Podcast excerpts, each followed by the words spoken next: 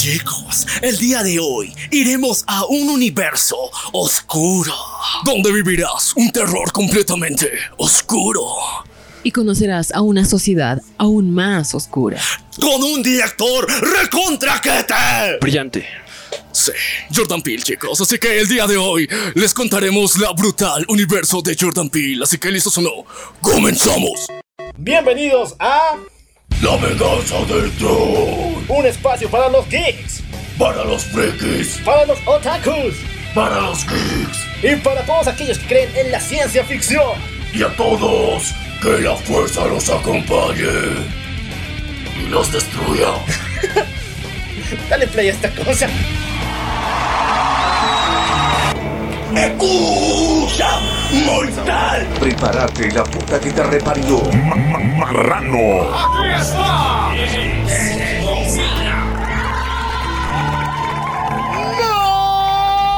Muy buenos días, buenas tardes, buenas noches, buenos viajes trascendentales, buenas fumas poderosas, buenos topos para ti, también para mí y buenas vibes para todo el mundo. Ya soy la Col. Y yo soy Minion, Y esto la es- venganza del troll. Eso, eso, eso, eso. Hermano, gracias por traerme a la Premier Mundial del Exorcista, Los Believers. Ah, no, no, no. ¿Qué mamada? ¿Por qué me trajiste acá? Vamos a ver Sábado 10. No, no, no. Vamos a ver un universo de películas increíbles. Y para eso tenemos dos invitados que el día de hoy nos van a ayudar a compartir este universo. Vamos a unir las teorías y chicos, les recordamos algo sumamente importante. Que este episodio es un análisis. ¿sí? Así que todo lo que veremos aquí son jaladas mentales de cada uno de nosotros. No es nada serio, en serio. Les juro por esta que no nos dijo nada Jordan Peele, ni Little Martin, o- Little Marvin. No, esos cabrones no nos dijeron nada. Esta es nuestra teoría, así que... Eh, va a estar raro. Bueno, si va a ser algo jalado, necesitamos a alguna persona muy jalada. ¿Y con los que está nuestro querido? Cachito, eso. ¿Cómo están chicos? Gracias por invitarme otra vez. Estoy bien feliz de estar aquí.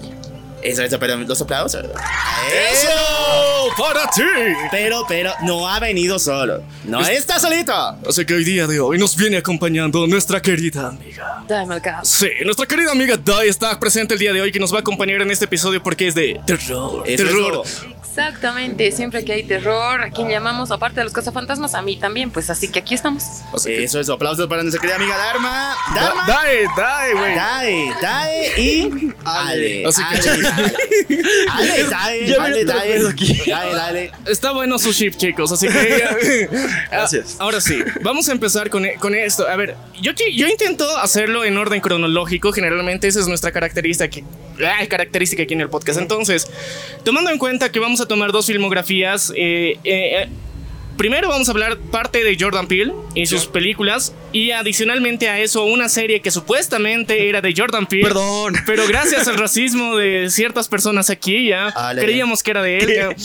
Pero al final es de un, de un señor, de un, de un novel escritor llamado Little Marvin, ya, eh, que fue el creador de todo esto. Y que ahora vamos a intentar dar una especie de nueva versión, iluminación de este universo oscuro de terror. Bueno, lo oscuro de por sí, muchachos. Si ya han visto las películas de Dios nuestro mío. querido eh, Jordan Peele, sabrán que este tipo está muy inmiscuido en relatar esas terror. historias de la comunidad afroamericana, por lo menos en su visión de cómo ellos ven la sociedad. Y me admito, cómo pueden experimentar junto con nosotros ese horror, porque lo hemos visto en Eh, es de que no, películas. no, güey, o sea, te, te pasaste de verga, o sea, junto con nosotros, o sea, ¿qué, qué, qué están enajenados de la sociedad o qué mierda? No, es que es tan introspectivo dentro de sus pensamientos. Por ejemplo, Get Out Sí. es algo que a mí me ha sorprendido demasiado. Y es la primera película que vamos a empezar. No, vamos a empezar con Dem, carnal. No Porque- a ver, ya. En orden cronológico. Pero Dem, Dem- Pero ni siquiera o sea, es del tipo. Cronológico, así histórico, como si Dem. Por, lo- porque es de los 50, ¿no? Sí. Ah, ya. Se supone que eso sea en mediados de los 20, de los, empezando los Ah. 30 más o menos. Entonces, y, y se da un fenómeno bien interesante en Gringolandia ya. Eh, eh, durante esta época ha empezado y se supone que ya habíamos terminado con ese pedo de lo que era la esclavitud. Supuestamente, ¿no ve? O sea, no, no, ahorita no, no trabajamos en oficinas a lo pendejo, a lo desgraciado ahí y nos están masacrando. No, o sea, eso, esa mierda terminó hace más de 100 años ya. Y justamente en esa época cuando los del sur de Gringolandia, que nosotros ya les contamos aquí la historia de Gringolandia, o sea, cuando hubo la, la revolución, la liberación de los esclavos, entonces empezó una extraña división en Gringolandia entre el norte y el sur. A partir de eso, empezaron a surgir nuevas fábricas y nuevas oportunidades para la comunidad eh, afroamericana en el norte, porque ahí estaban empezando a hacer las empresas en Chicago principalmente y la manufactura eh, gringolandesa estaba creciendo con los autos. Entonces, empezó a surgir algo llamado migración de ex esclavos liberados que se estaban yendo hacia el norte, ¿ya? Entonces, durante este, este colapso de, de la sociedad, porque pasar de un lado del país al otro es completamente difícil, porque recordemos que en la parte principalmente del centro de Gringolandia era una que le valía pito la esclavitud y al mismo tiempo era como que más neutra, pero completamente blanca. Entonces, para ellos, ver a morenitos caminar por la calle era pecado. A menos que sea tu servidumbre. El, el que lava la. El que, el que barre las calles, men. O sea, solamente pueden llegar a hacer eso. Pero de la nada te das cuenta de que estos morenos están bien preparados. Estos morenos son ingenieros. O sea, qué raro. Se están metiendo dentro de la sociedad a un nivel muy extraño y ahora pueden comprar casas en urbanizaciones. Eh, creo que un poquito estás. Eh, ¿En serio eso de los 20 y los 30? Sí. Wow, porque todavía una separación bien fea por allá, pero yo creo que va Claro, más es por los también 30, era- 40. Porque También justo por eso es como que la serie ah, se centra en cierta familia en particular, porque tampoco era como la cosa que ocurría comúnmente, ¿no? Pero sí, Sí. había casos específicos de personas que podían, de personas afroamericanas que podían hacer eso. Y era bien interesante también, o sea, eh, ponernos a pensar, digamos, que en, que en ese momento, digamos, la sociedad gringolandesa blanca estaba, estaba o sea, en otro mambo, o sea, ellos pensaban que eran Dios, ¿ya? Eh, y que ellos tenían No, no que, como que haber- ahora. no, no como ahora. No, no, no, ahorita no está pasando. Ahorita güey. no está pasando, no, ahorita, ahorita son víctimas. Pero hay un capítulo de South Park que lo explica. Eh, sí, pero, pero eh, después de eso, o sea, y aparte, me has hecho recuerdo una cosa muy importante. En South Park lo dicen claramente. El KK, cabrón, el El Ku Klux Klan. ¿Clientes te adoran comer aquí? Sí, clientes que adoran comer aquí. Estaban persiguiendo morenitos en el sur y ese era su territorio principal. Y gracias a eso empezó también gran parte de la migración, porque, o sea, la- las personas estaban súper paniqueadas. Supervivencia. Supervivencia, eso. Entonces, ahora, ahora todo tiene sentido, ¿no? O sea, toda esta mierda estaba pasando por eso. Y ahí es donde entramos en Them. La historia principal que fundamenta lo que hoy conocemos como el jueves, ¿ya? ¿Por qué? Porque un jueves, eh, en eso de los inicios de- de- del siglo XX, cuando estaba empezando esta migración, pasó algo bien raro, ¿ya? O sea, había habido mucha migración por parte de países holandeses a Gringolandia. Ya sabemos que Gringolandia está poblado por muchas, muchas, mucha clase de europeos y que se hacen llamar americanos extrañamente, pero esos cabrones, digamos, que estaban ahí, habían llegado a un territorio muy particular y cuando estaban ahí quietitos, eh, de repente se dan cuenta de que había habido la abolición de la esclavitud y esclavos empezaban a migrar. Entonces estaban en caballitos, estaban subiendo, estaban caminando hacia el norte por ahí y justamente un pastor, un pastor, un jueves en la mañana que se estaba lamentando y estaba pidiendo a Dios porque le habían quitado a su hijo, estaba pidiendo una señal, estaba pidiendo una ayuda. Ese día que después de haber adoptado a una especie de niño que había encontrado en la calle, encuentra ese mismo día a una pareja de afroamericanos que están subiendo con una carreta rota. Y fue lo más raro de la vida para él. O sea, él le choqueó toda esta información. Era un jueves, tranquilo en la mañana, pero dijo, ok. Según la Biblia, la Biblia que nos llegó, di- dicen que tenemos que tratar a los vecinos como si fuera parte de, nuestro, de nuestra tierra. Tenemos que tratarles bien, tenemos que ser hogareños, tenemos que aceptarlos porque tratar a ellos como si fuera yo, eso dice. Entonces los tratan bonito. La mujer de esta pareja de, afroamericanos estaba eh, embarazada. Entonces eh, se meten dentro de, eh, de un pequeño pueblo mm, de migrantes holandeses. Entonces hay un pequeño choque cultural porque curiosamente, y no tan curiosamente, estos holandeses tenían unos prejuicios bien randoms con respecto a cómo se reproducían los afroamericanos. ¿ya? Eh, con, o sea, ¿Cómo? ¿cómo, cómo? O sea, ¿por dónde? ¿Cómo, ¿Cómo es eso? O sea, ¿Es igual que los humanos blancos? O sea, o, o ustedes es distinto. O sea, tienen huevos, cosas así. Ay, no jodas, puta. Sí, o sea, ah, Pero es que así. dudas fundamentales, ¿no? O sea, a cualquiera le pasaría por la mente eso. Entonces, empiezan a convivir ahí una semana bajo la promesa de que eh, ayuden un poco en el pueblo y a cambio, nuestro querido pastor va a darles una ayuda especial a estos, que es arreglar la rueda de su carreta para que ellos puedan migrar y continuar su camino. Durante esta semana se ponen las situaciones cada vez más incómodas, pero de alguna forma en el, el hombre de esa pareja decide de, ok, voy a tratar de ayudar, o sea, ellos quieren ser buenos con nosotros, nos están dando hospedaje. Entonces, él, gracias a su sabiduría ancestral, eh, que obviamente en algún lugar habrá aprendido, él sabía cómo encontrar pozos, cosa que estos blancuchos no podían encontrar durante muchas semanas. Entonces, al él encontrar en un puto día el pinche pozo piensan que es obra de las artes oscuras que maneja la gente oscura. ¿ya? Sí, muchachos. Entonces, eh, eh, esto, Es mejor dicho. esto empieza a paniquear, ¿no? O sea, somos gente blanca y no podemos, y un moreno sí, o sea, Claro. A- a Las cualquier- pirámides decidieron aliens. sí, o sea, eh, sí, o sea, de- Depende del, del tono, ¿no? Sí, o sea, depende del tono de piel, tu capacidad humana te define, ¿no? O sea, pero la cuestión es que ya, o sea, dejaron pasar eso, pero al fin tenemos agua, aunque sospechoso, ¿no? Sospechoso. ¡Cosa del diablo! Cosa del diablo, pero luego nos vamos enterando de que este pastor ha tenido una especie de ataque psíquico o alguna mierda así, en donde él se cree mensajero de lo divino, de, del de arriba, ¿ya? Entonces, él empieza a decir que durante todo este tiempo que había estado viviendo ahí, él era el único dentro de este pueblo que podía dar un mensaje del Señor, ¿ya? Entonces, así ha dicho el Señor. Y él obedecía, él daba las órdenes, él trataba de comunicar al pueblo lo que él había llegado a sentir, a ¿Nos estás contando la historia del libro del mormón? Sí. Oh, parecido. Cualquier parecido con alguna religión. Es mera coincidencia. Es, es culpa de el Little Marvin, ¿ya? Sí, sí. No, no, no, no soy yo, ya, yo no soy yo, o sea, es Little Marvin. Yo solamente estoy relatando los hechos en orden cronológico, ¿ya? Entonces, después de que eh, el Jesus raro le esté hablando a este carnal, le dice, él había tenido una, una, una charla con, con, con su Dios, en donde le había dicho de que, o sea, sospechado de esos cabrones que han llegado, ya que se vayan.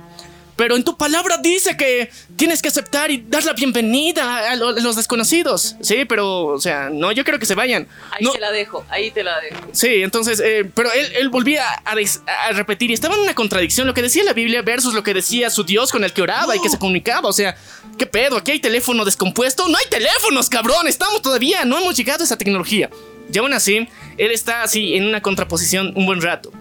Pasa casi una semana y eh, de repente, o sea, ese ánimo racista de ese negro tiene que cargar las cosas. Ese negro tiene que palear. O sea, ese negro y de repente, o sea, los, los morenos, la pareja de morenos que estaba ahí, empieza a decir de que, ok, o sea, estos, esta bola de blancos creen que son nuestros dueños.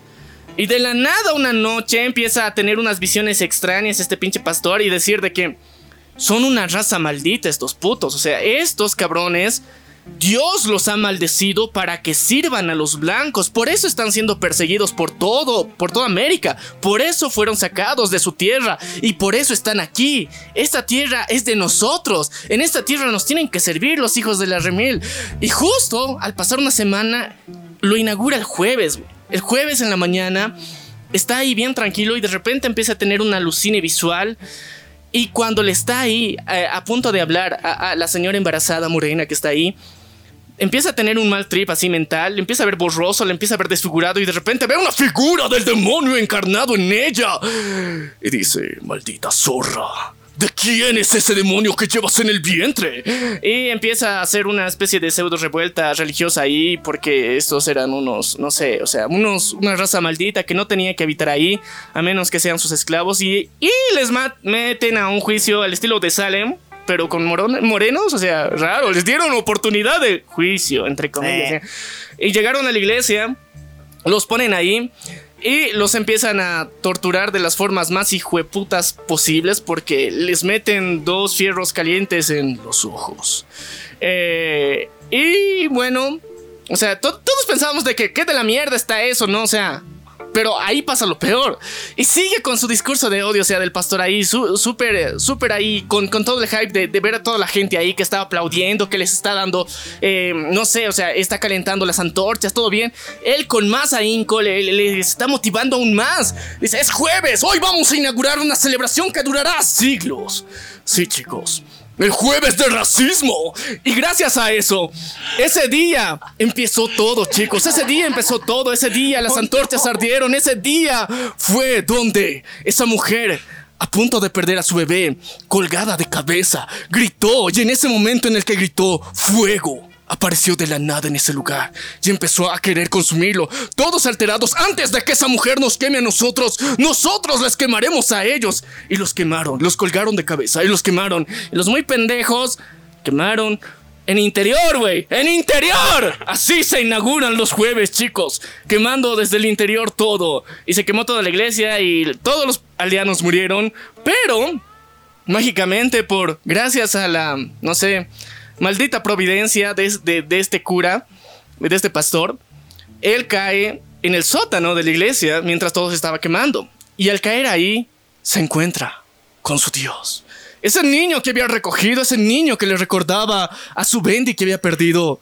Él empieza a cambiarle la voz, le empieza a hablar más grueso y de la nada le empieza a decir, tú estuviste hablando conmigo, tus deseos fueron órdenes para mí, yo te revelé la verdad sobre esos, sobre esa raza maldita que tienes que expiar, así que ahora toma mi mano y yo te llevaré para que vivas por una eternidad para que los castigues siempre que puedas, tú serás su castigo, tú serás su yugo y los maldecirás y atraparás sus almas y esas mierdas. Entonces este, este buen cura, siguiendo a su Dios, le da la mano y muere.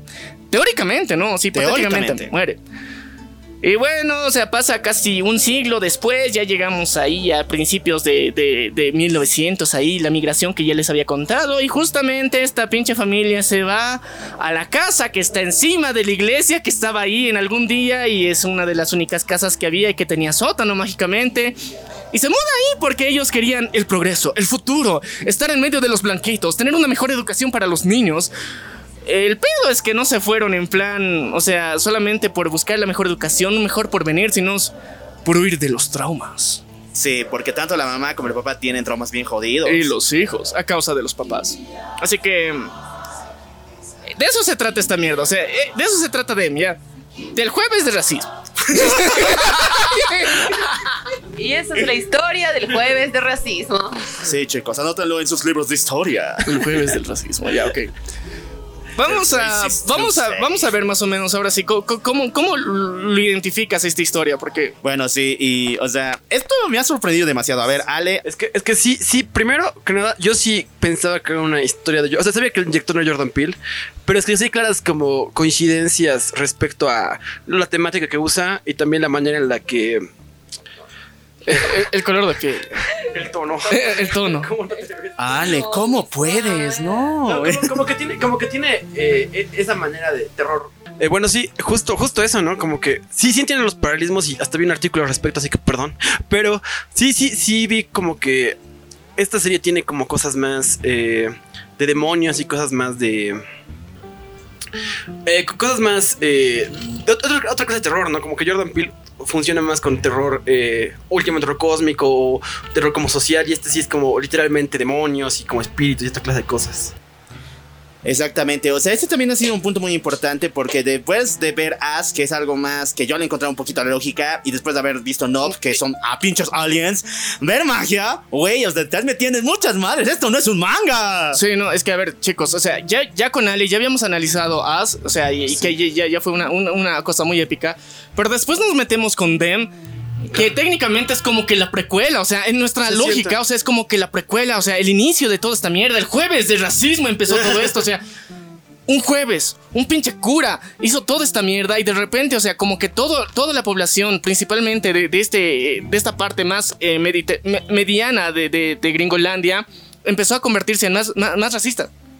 Así que ahora que ya estamos como que volviendo a ese punto de origen, nos damos cuenta que muchas cosas empezaron ahí. Pero a ver, ¿qué, qué motivó a esta familia a que se muden a estos suburbios? Porque, o sea, técnicamente ya, o sea, es el pinche sueño americano que siempre nos dicen de que, ok, o sea, ellos sí siempre se van ahí porque tienen sueños, metas, ambiciones y que quieren de alguna forma mostrarnos eso. Pero realmente no. Realmente había algo de trasfondo, había algo más atrás de eso. Y eso es de que, como hace rato habíamos dicho, South Park tiene un capítulo que lo explica, ¿ya? Y es que el KKK fue lo que de alguna forma los motivó a irse.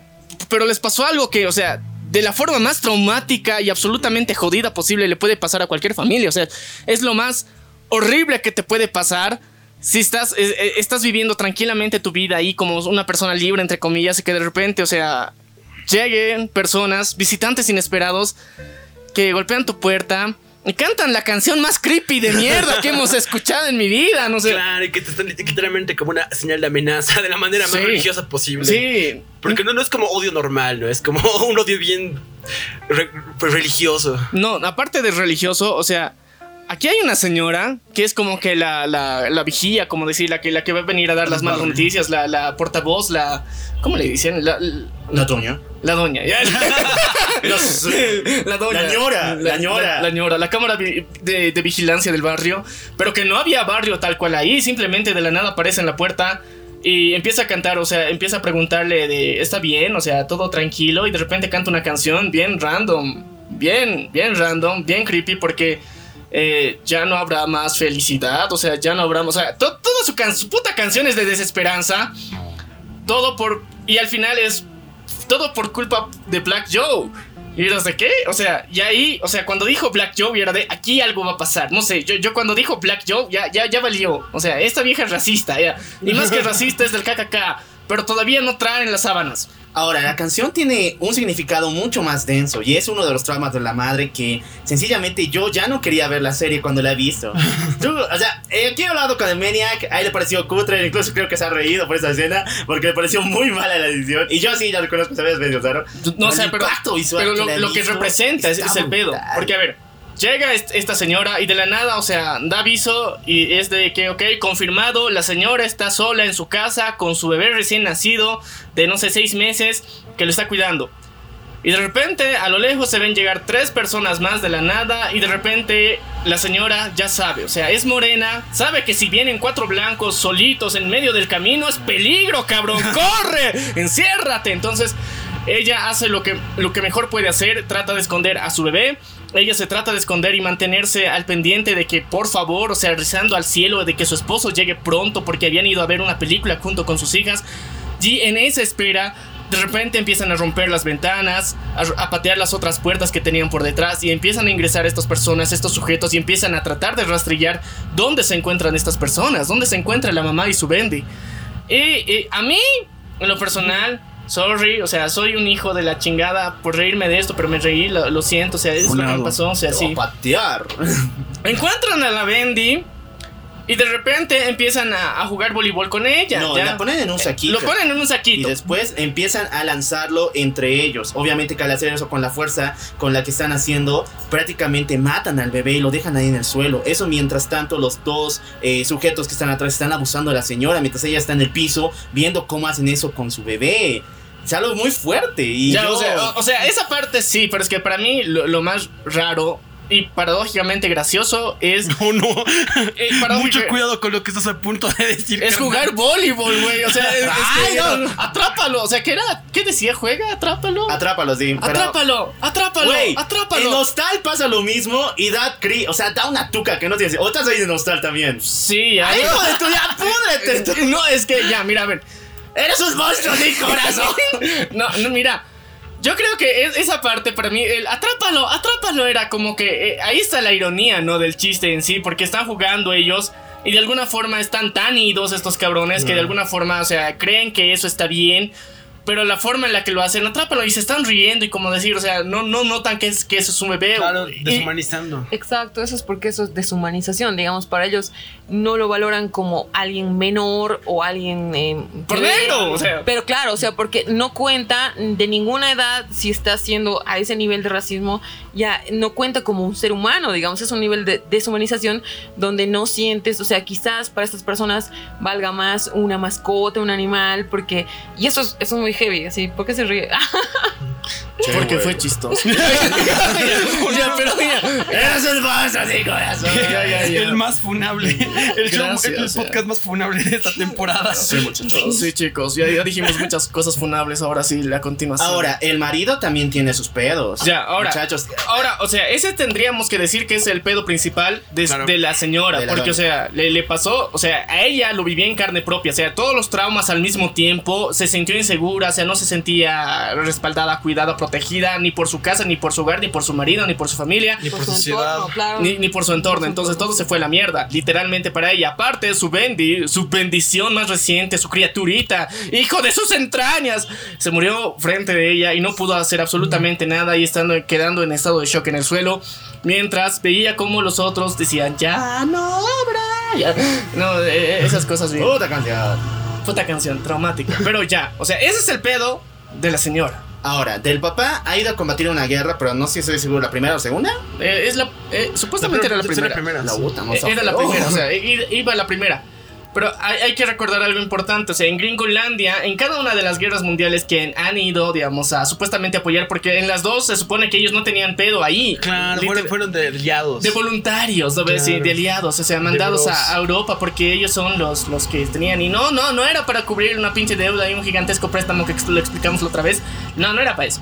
Eh, así que eh, él, como muchas otras personas afroamericanas, muchos blanquitos y muchos nativoamericanos, 100% real, no fake, los de verdad, los que no, no eran importados, los de ahí siempre. ¡Y unos cuantos latinos! Eh, también fueron a esta guerra en nombre de la bandera americana y ahí conoció y de alguna forma eh, se ganó realmente su puesto ahí dentro como ¿cómo se dice? veterano de guerra. Veterano. Entonces, como veterano de alguna forma ya tenía acceso, se supone, a educación.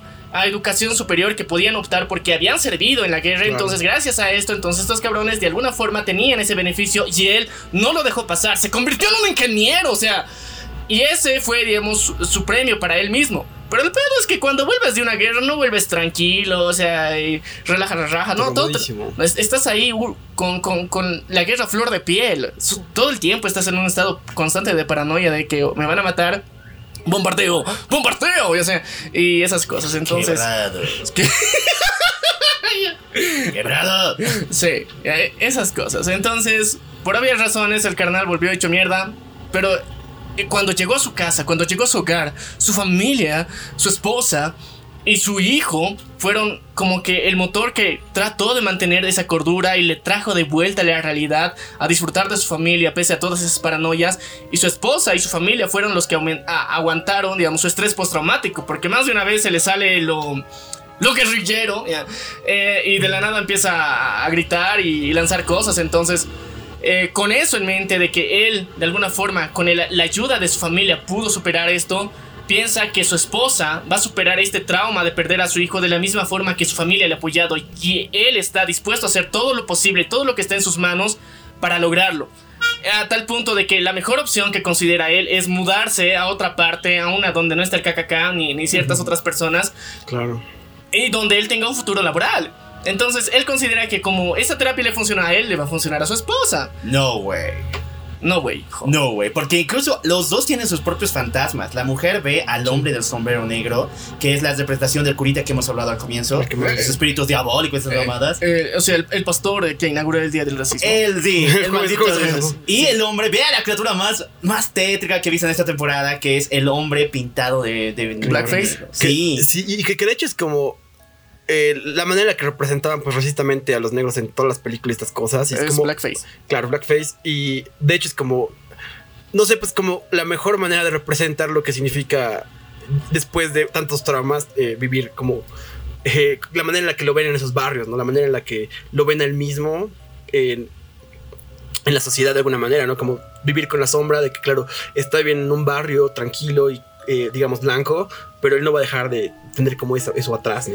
Yo lo he visto más como si fuera un instrumento. O sea, él, es un, él era un soldado, fue utilizado por los blancos. eh, esta, esta clase de personas que se pintaban la cara Mm. y la presentación de las personas afroamericanas también fueron utilizadas como un chiste, como una especie de, De burla, de, de sátira. burla de los mismos. Entonces, Y es en que- lo mismo se está encadenando él. Porque en el cine americano en particular, no, no de Latinoamérica, de Gringolandia, si para ser más específico, esos putos, o sea, eh, la única forma que tenían que de representar, porque, o sea, los negros no podían salir en películas, pero va, va a salir un negro, tiene que ser un blanco vestido de negro, sí. ¿no? O sea, y Chespirito también lo hizo. Sí, sí, entonces eh, ahí se creó lo que conocemos ahora como blackface, que es un Claro. blanco pintado la cara de negro con un, eh, no sé, resaltando sus ojos alrededor con los, blanca. los labios, güey. Los, sea, los labios ultra rojos y, una, un- y un borde blanco más simbolizando la sonrisa de los afro- afroamericanos.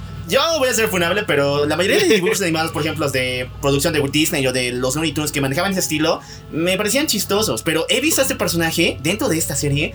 Nunca en mi vida voy a volver a ver algo parecido, porque ese detalle de los labios gruesos da una tuca que no tienes ni idea, güey. De Eso es hecho, racista. es que hay, eh, hay una película cuando, cuando Scarlett Johansson es chiquita que se llama Ghost Town y hay un artista, están estudiando arte, ¿no? Entonces encuentran la, la publicidad de unas hamburguesas que se llamaban hamburguesas Kun y tenían el logo era una persona en blackface, digamos, exagerando los rasgos afroamericanos y muestran cómo va evolucionando esta publicidad porque cada vez era más funable, pero antes era republicidad y lo mostraban como si nada y la gente iba y era socialmente aceptable, digamos. Pero a medida que va avanzando, ya ahora sumamente funable, pero sí debe ser como para que muchas personas tengan el recuerdo todavía a flor de piel de que no hace muchas décadas todavía seguían usando esa clase de símbolos, ¿no? Eh, Es que aparte, o sea, es que yo creo que la publicidad que utilizaban en ese rato era como que aquí está el verdadero sabor del carbón. No, espera. Nosotros igual hemos utilizado, ¿te acuerdas esa mamada de. ¿Qué? Los bolivianos también hemos utilizado blackface, ¿se acuerdan? El de chocolate. No. Café Copacabana también utilizado, ¿te acuerdas? Sí, o sea, Ya ¿sabes? Y aparte de eso, o sea, e- era en también, ¿qué se llama esto? Ah, tenemos una danza, güey, que hace blackface literalmente, o sea, la saya. Entonces, o sea, eh, O sea, pero la, morena es que la saya es literalmente un baile de afro. Es que. Es que ya, o sea, ya, la, con látigos ahí. sí, no, es que aparte de eso, o sea, es que, claro, pues. es que La saya antes del 2015. ¡Wow! cancelen a Bolivia. es- no, o sea, no, eh, eh, esto está aprobado por la comunidad afro-boliviana. ya. Ah, Ah, por, ¿No está? por si acaso, por ¿No la- sabemos. No, no, sé. no sé.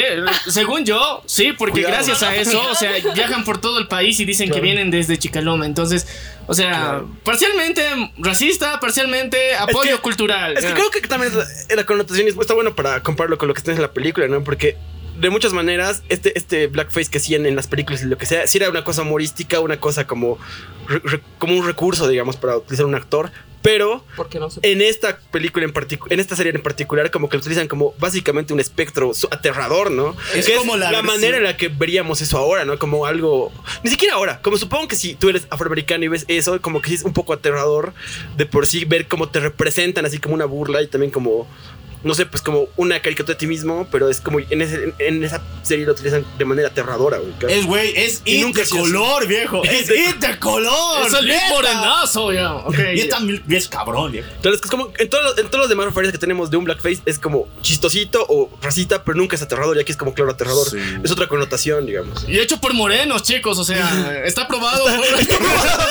Aprobado por la comunidad Es como la está aprobado por la comunidad afro eh, Ah, holandesa. Así que chicos, eh, ya, ok, ese es el pedo de- de- del jefecito, del padre de familia. Ahora, hay otro pedo bien random con la hija hija. mayor. Ya, la hija mayor generó una especie de amigo imaginario raro, muy raro, extraño, que eh, ahora es- hace su primera aparición gracias a que em- empieza esta niña en una nueva escuela con muchos blanquitos rodeada y curiosamente es la única blanquita que se acerca, que habla con ella, que tiene una ex- experiencia de vida bien extraña también, que le motiva a hacer travesuras eh, adolescentes, adolescentes bien extrañas también, que de alguna forma, le- o sea, trata de reflejar lo que sería la vida normal que ella tendría que tener, o sea, le anima a unirse al club de porristas, le anima a participar dentro de, de- del, o sea, no comer en el baño como es la clásica del nuevo en, en un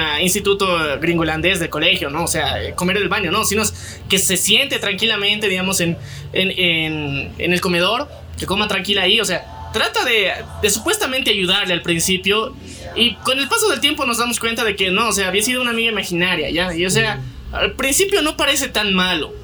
Claro. Creo, ya. Pero se va volviendo turbio más adelante. Pero lo que sí es más turbio es la hija menor. Porque la hija menor ve a, a su teacher. A una teacher imaginaria sacada de un libro. Literalmente sacada de un libro. Que ella, gracias a que no podía ir a la escuela porque ya saben, el KKK y esas cosas, digamos, cuando vivían en el sur. eh, pues eh, su mamá, que era maestra precisamente, le regaló un libro y ella le instruía y su personaje favorito y su libro favorito era justo de una profesora eh, blanca que de alguna forma era muy estricta y tenía unas aventuras interesantes dentro del libro. El problema es que en la mente de la niña lo ha sacado a la realidad. Ahora la ve, le dice cosas, se esconde en el sótano.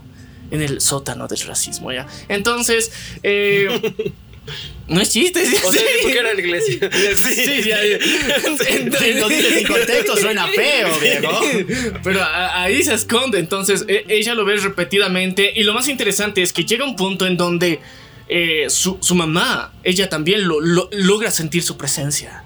logra sentir que hay algo que se está moviendo ahí. Y bueno, llegan, o sea, esta familia. Es que a mí, a mí lo, lo de Dem, lo que más me ha gustado, ya, o sea, volviendo a un, un poquito la crítica y el análisis de esta mierda. Es que se mandan un episodio, un puto episodio entero de demostrarte de que todo lo que estaban haciendo los blancos era por plata.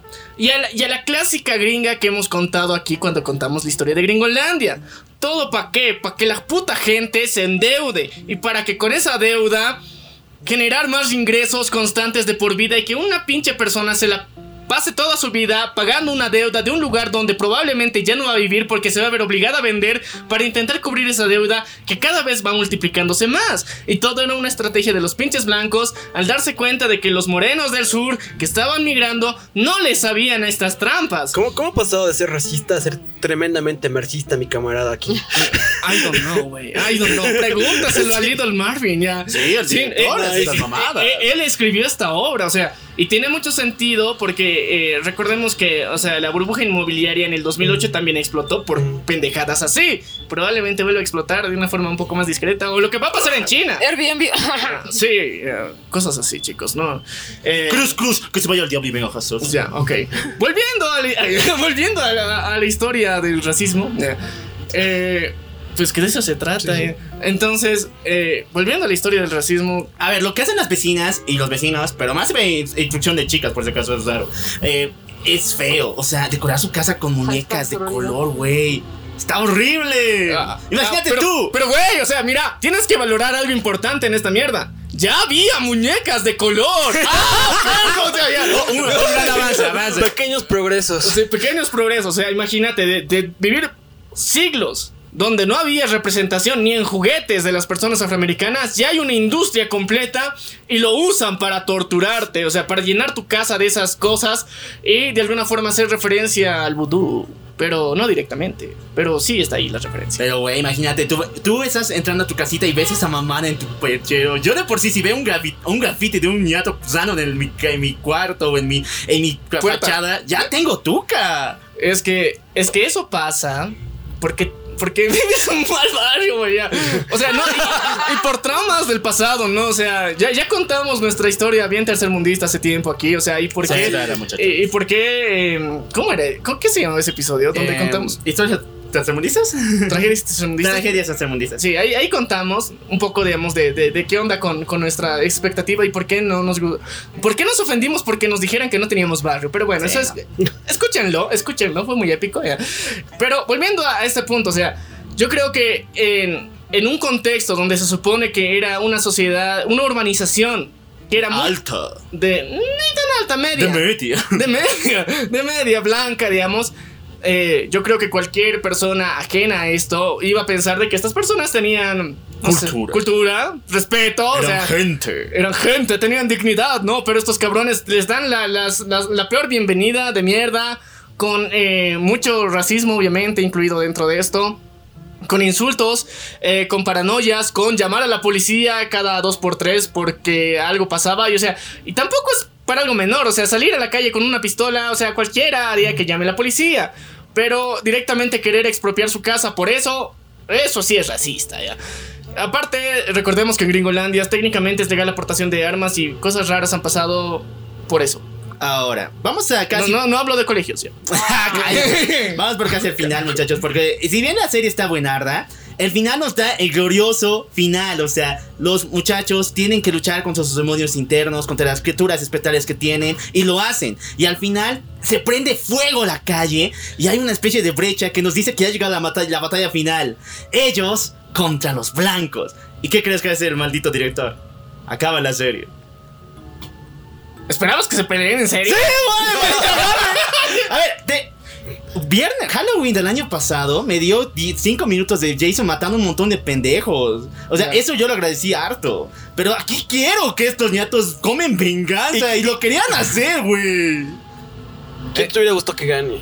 Ay, los morenazos, pues. Sí, pero eran menos. o sea, Sí, o sea, estaba complicado. era matemáticamente fue- imposible. se prendió fuego de la nada, los tipos estaban asustados de poder. O sea, mira, si es que ponemos en plan de que, o sea, por ser negros tienen poderes, o sea, vamos no, mal, güey, vamos. No, pero se prendió fuego de la nada, no. Pero, o sea, la razón por la que ocurrió todo esto fue era justo porque era la iglesia y porque tenía toda esta historia también, ¿no? Y era como, claro, estaban el, el lugar y el hecho de que vengan a, pas- a pasar otro episodio de racismo en el mismo lugar y era como el fuego, No, como eh, una protección. casi. Sí, o sea, es, es que lo, lo interesante es de que, o sea, ya contando un po- poco del intermedio, o sea, les hacen tanto bullying racista al punto en el que, o sea, eh, Bullying racista.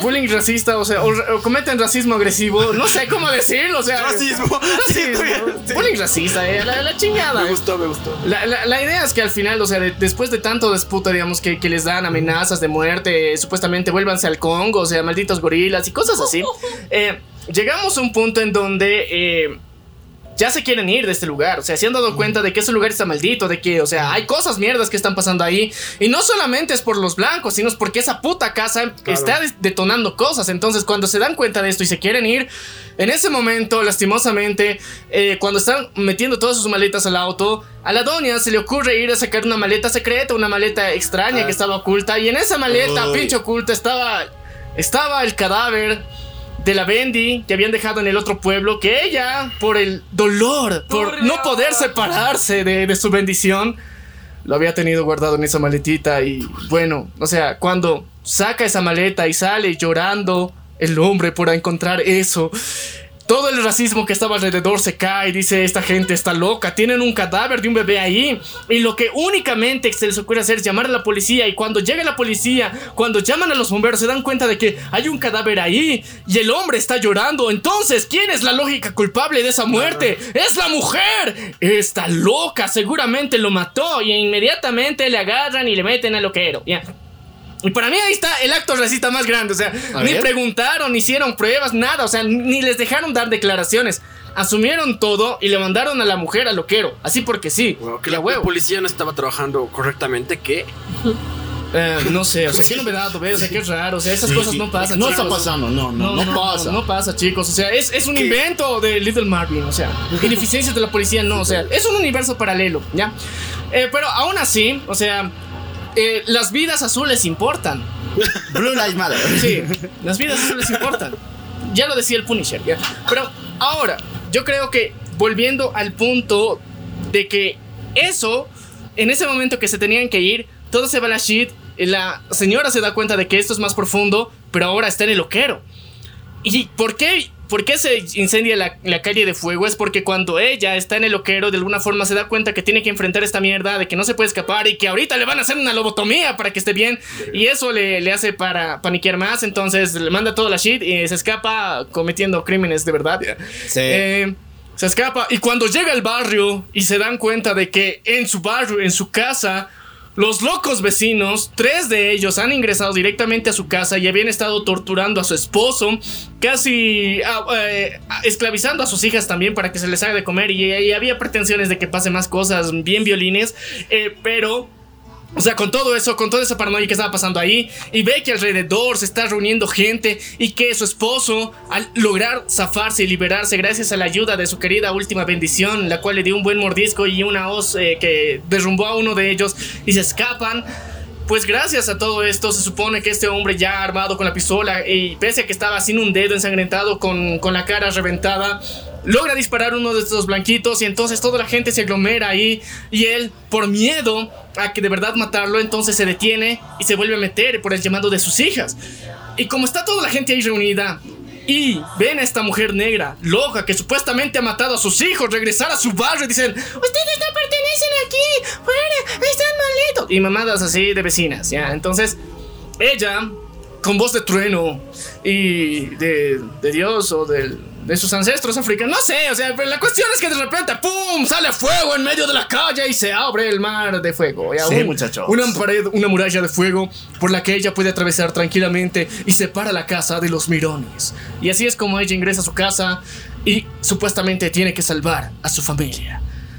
Pero no. No era eso, o sea, yo, yo hasta ahí estaba bien decepcionado y era de, ok, la mujer empoderada de puta madre se viene y va a salvar a su bendis, a, sus- a, a su esposa, a su familia. Cabrón, hasta cierto punto, pero era de... O sea, técnicamente no tiene ella por qué salvarles porque ella no ha hecho nada tampoco, o sea, como para meterles ellos. Ella no tiene la solución porque ni ella lo ha solucionado al final bien. Más Eso sí. Y para mí, eso, es, ese es un gran acierto que tiene para mí Little Marvin. eh, es de que, bro, cada quien su pedo, güey. O sea que o sea, si bien has venido, técnicamente estás uniendo a la familia, tienes la fortaleza y la voluntad para. Y ahora escupes fuego. Y ahora escupes fuego. O sea, tienes palabra de no sé quién, ya. Entonces, gracias a eso, eh, vas a liberar a todos, pero no. Cuando se, se hace presente la- su figura materna, como decís, que como que todos recobran ese sentido de familia y se empiezan a dar cuenta de cómo era lo importante que tenían que, que enfrentar. Entonces, desde la más pequeña hasta el esposo, pasando por la hija mayor, todos, cada uno de ellos va venciendo a sus demonios de una forma bien agresiva. O sea, y era de, vamos a terminar este jueves bien, vamos a terminar los jueves de racismo en esta casa, vamos a terminar y vamos a mandar a la chingada a los fantasmas del pasado. Y al final la, la señora también lo hace y está de puta madre. Ya, y eso es técnicamente el resumen de esa peli, pero en particular yo creo que... Serie. De esa serie, sí. Yo creo que el punto más importante es, después del racismo, ya, eh, es cómo las, las personas viven con una culpa de mierda.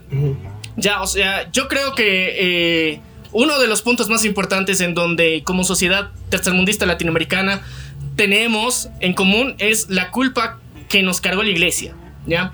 Y esto, o sea, yéndonos con el, con el pinche cura también, porque, porque como sociedad estamos siempre con un puto miedo, con un puto prejuicio, no sé, con una paranoia bien interesante, con un peso en nuestra vida de que somos culpables de algo, ya. Y muchas veces no sabemos qué. Y tratamos de decir, es que soy culpable, no sé, de mentir, no sé, de, de- no ser buen hijo, de, de no, ser, no buen hermano, de no ser buena persona, o sea, por, por haber cogido antes del matrimonio, güey. O sea, no sé, o sea, Diosito no quiere esa mierda. Y sentimos culpa ya. Y esa culpa muchas veces se puede deformar a un punto de convertirse en. En un güey que tiene blackface ya, y que te viene a perseguir. Una entidad del mal. Bueno, un cura que te recuerda que eres moreno. Una O sea, entidad del mal blanca.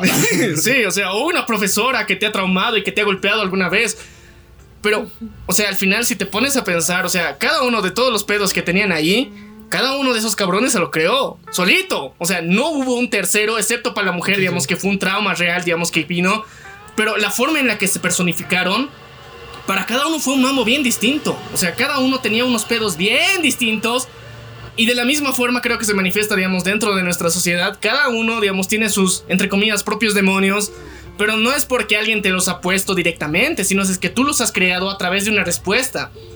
Y eso está de la mierda. O sea, yo creo que en, en Latinoamérica en particular, o sea, al ser una gran parte de, de- de los indígenas colonizados e impuesta la religión directamente, nos han traído creencias que son altamente contradictorias a nuestro estilo de vida anterior, que generalmente nos da un putazo bien grande y que genera un culo de incongruencias y eh, esto fomenta un, un sesgo mental que nos hace querer seguir nuestros instintos primarios y de alguna forma sentirnos culpables a la vez por eso. Y al mismo tiempo, cuando estamos reprimiendo tanto esa mierda, llegamos a un punto en donde pasan cosas malas, en serio, por reprimirlo tanto y donde lo quieres liberar a lo desgraciado y no aprendes nunca a entenderlo, a controlar esa mierda. Pero eso pasa igual con la Iglesia Católica. O sea, si te pones a analizar los pecados capitales, son como, casi como necesidades básicas del ser humano. Entonces te pones a pensar y dices, ¿por qué esto que es biológicamente necesario en mí es un pecado? Entonces sí, hay Por- mucha incongruencia. Sí, no, es que es porque se hace en exceso. Ya. es, es que mira, lo- los, pecados eh, capitales técnicamente son exceso de algo. ya. Eh, eh, generalmente siempre es una elevación de. O no, lo entendí todo mal. Pero te- teóricamente también, o sea, si, si te O pones sea, a- si lo pones en un lado de que sí son necesidades básicas, como es el caso del sentido de, eh, de placer como tal, el de comer, el de poseer cosas, de anhelar cosas, pero como tú dices, por algo también se está llegando a ese punto de que en exceso Claro. causan daño. Pero es que el problema de, de- de la sociedad, o sea, más allá de la iglesia, porque, o sea, la iglesia dio la piedra, digamos, de que, o sea, esta, esta wea es mala. Después, toda la sociedad en tu entorno te dijo, no, o sea, tienes que ser humilde, o sea, tienes que tener Ah, barrio, sí. o sea, tienes que, tienes que honrar a tus principios, cabrón, o sea, tienes que ser humilde. Y, y de alguna forma, la humildad está asociada mucho con la pobreza y te dicen, tienes que ser pobre al final. Y es mentira, cabrón, o sea, ¿por qué putas quisiera hacerlo así? O sea, ¿qué carajos está pasando? Y lo mismo yo creo que en, en esta serie en particular te apunta, o sea, o no, o no sé qué ustedes qué piensan en particular, o sea, ¿qué crítica creen que es la fundamental dentro de esta mierda? A ver, muchachos, quiero escuchar sus palabras. Ah, Sí, sí creo que principalmente habla obviamente del racismo y todas esas cosas que pasaron en, la, en esa época. Y bueno, de todas cosas, es como más un origen de dónde proviene, ¿no? Que también fue como una historia de muchas maneras metafórica, pero no luego esa parte en la que cargan sus culpas y cargan sus traumas y como que sus traumas tienen estas representaciones físicas, sí es eh, la parte en la que se pone menos quizás menos metafórica, pero sí está, ahí como es- está cargando eso que decías, ¿no? Justo como la culpa católica que es como claro, soy culpable de alguna cosa, pero realmente no enfrentarla, no abordarla de esa manera, ¿no? De que no sido mi culpa, sino abordarla de de pues como algo que cargar para siempre, básicamente, ¿no? Algo que casi te, te forma y te, te persigue. Eh, Yo creo que en ese punto puede ser de que, o sea, bro, no, no, no tenías cómo prever ni evitar que pase todo lo que le ha pasado a esa familia. O sea, no, no había forma en que ninguno de esos cabrones sepa lo que les iba a pasar, ni protegerse de eso de alguna forma, porque todo les tomó por sorpresa y no era su culpa. Y aceptar que no es tu culpa es como Claro. que la base de toda esa mierda. Y eso es lo que al final entendieron, o sea, sobre todo la, la señora, creo. No sé, ya.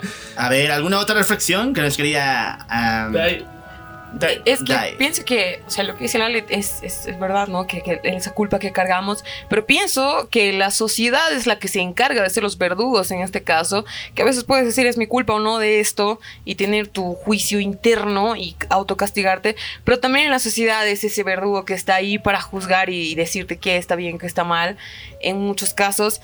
Y bueno, también concuerdo con lo que dices vos, ¿no? El liberarse al último, algunas cosas. Y creo que ha sido como una una seguidilla de cosas muy en concreto en, en caso del director de poner una tras otra tras otra como para que haya todas estas calamidades de la familia porque si hubiera sido pedo de uno no de uno nomás podrían haberse zafado pero si estaban todos cagados ahí y estaba todo el guion precisamente puesto como para que tengan todos los traumas juntos y se vayan a vivir en ese lugar ya estaba como que orquestadito que, que iba a ser un desastre tremendo guionazo, güey. Chicos, o sea, potente el guion, o sea, muy, muy reflexiva la cosa. Pero no se queda ahí, o sea, la sociedad oscura eh, le pasan más cosas, el multiverso de la oscuridad Sí, el multiverso de la oscuridad. Pues porque después, años después, en el futuro, un jueves también. No me has dicho a mí, pero bueno. Ay, no, vos, di- vos dime tu reflexión antes. Eh, me encanta tu- lo que tú has des- des- dicho de la liberación, muchachos, pero yo también voy a otro punto, de que si tú te liberas de tus culpas y notas de que las personas que son malas contigo, tú no eres culpable de eso, tú no has hecho nada para merecer ese odio, entonces puedes reaccionar. Y realmente la manera en la que puedes poner un freno a todo lo que te rodea. Principal, ya prácticamente hemos dado una lección de anti-bullying, güey.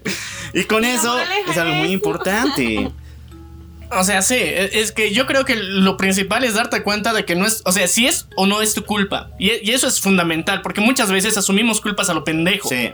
O sea, decimos de que eh, me caí, así es mi culpa. Y no, probablemente es culpa de otro pendejo que te puso la tranca. O sea, déjame adivinar hijo de padres divorciados probablemente, ¿no? O sea, imagínate, o sea, tanta mierda te puede pasar al mismo tiempo para llegar a un punto en donde todo sea culpa externa y al final puedes ser la víctima de todo. Y eso está pasando ahorita. O sea, ¿por qué dicen que somos una supuestamente generación de cristal y esas mamadas?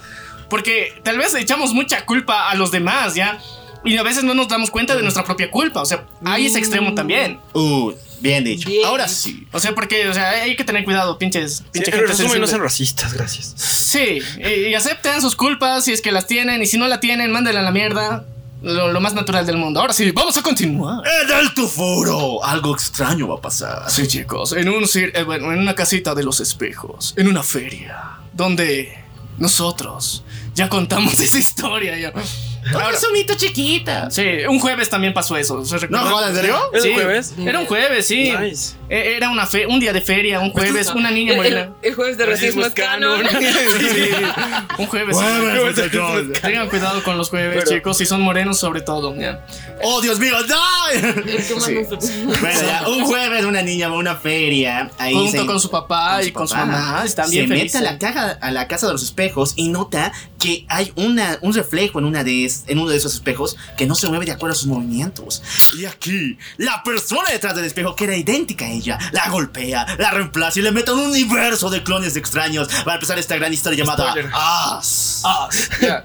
Sí, que ya contamos. final ahí. Sí, que ya contamos. Así que. Ah, sí, bien. Ya hablamos de eso. Sí, entonces. eh, ahora, quiero que ustedes me digan sus pinches teorías. ¿Cómo mierda se conecta el, jueves del racismo de los, de los 30, de los 20, de los 40 con la feria Y los clones, el universo de los clones. ¿Por qué? ¿Qué, qué relación tiene? Ah, porque yo creo que tiene una relación. Es que yo para mí era como más una secuela espiritual. En el sentido en el que son como la vida temática y esto de los doppelgangers. Porque son doppelgangers distintos, digamos. Porque Sí. su, su, su- los de Dem, como que sus eh, traumas que habían representados en doppelgangers, de alguna manera. No doppelgangers exactamente, pero como una parte contraria a ellos Ya. y oscura. Pero luego. Por eso decía que era una secuela espiritual y también había leído al respecto. Ahora sí fue un error. Pero. No, pero. pero se guían por todas partes, pero bueno. Eh, no le gustó. A, a- a la edad no le gustó, le gust- no le gustó Oz. ¿Por qué? Si es tremenda película. De conejitos. O sea, hay conejitos. Hay güey. tijeritas. Pero hay tijeras, güey. O sea. ¿quién no ama los conejos y las tijeras? Pero Eso me recuerda a una peli, pero que no podemos hablar de eso. ¿Qué o sí? Sí, sí podemos. O sea, Conejos y tijeras. No googleen eso, por favor.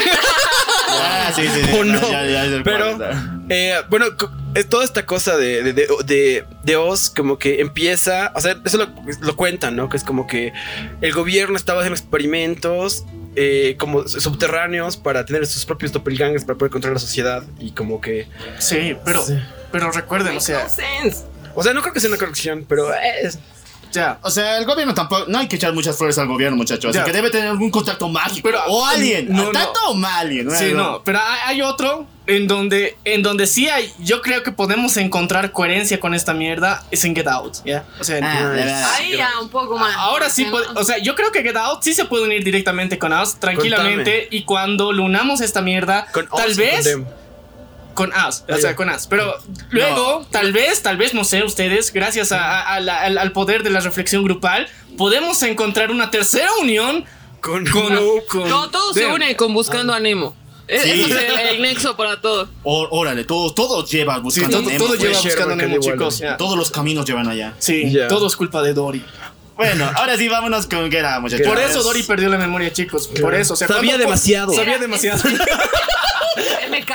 Esta película inicia con un muchachito que cumple su sueño de su vida. Estar saliendo con la chica que ama. No, estar en un barrio blanco. güey. Estar con la chica que ama. Y por Ah, fin como Dem, ya está. No, no, no. O sea, la historia de verdad empieza con un chico morenazo en un barrio blanco. Como, o sea, como literalmente en el Príncipe de Bel Así, Así empieza. O sea, Podemos unirla con eso. puede ser. Es un multiverso. Es un multiverso, o sea. Pero, Multiverso multiverso. Tenemos que ver los Oscars. Dios mío. chicos, está inaugurado el multiverso del racismo hoy día. ya. En vez de Multiverse of Madness, Multiverse of Darkness. Es- El multiverso más oscuro. Yo no dije que hubiera sido mejor, pero ya, ya. Ya, dime, ¿cómo empieza Get Out, pues? Por eso empieza con un güey entrando en un barrio blanco, ya, al cual no tiene que entrar ahí porque inmediatamente entra a un barrio blanco, lo secuestran al cabrón. O sea, lo que pasaría en inversa, supuestamente, le pasa a él. Entonces, ¿es karma? ¿Karma de, de las malas lenguas que dicen que le pasa cuando alguien blanco va a un barrio negro? No sé, podría ser. Y dato interesante, la canción que la canción que ponen al principio en esa escena, justamente, como que tiene. Primero habla de conejos, pero también habla justamente de eso, de que no entres ahí, de que, es peligroso y todo eso, ¿no? Sí. Y aparte está en. ¿Cómo te diría? En. Con mezcla de unos. eh, de unos coros y unas voces y unas referencias a. ¿Qué se llama estos?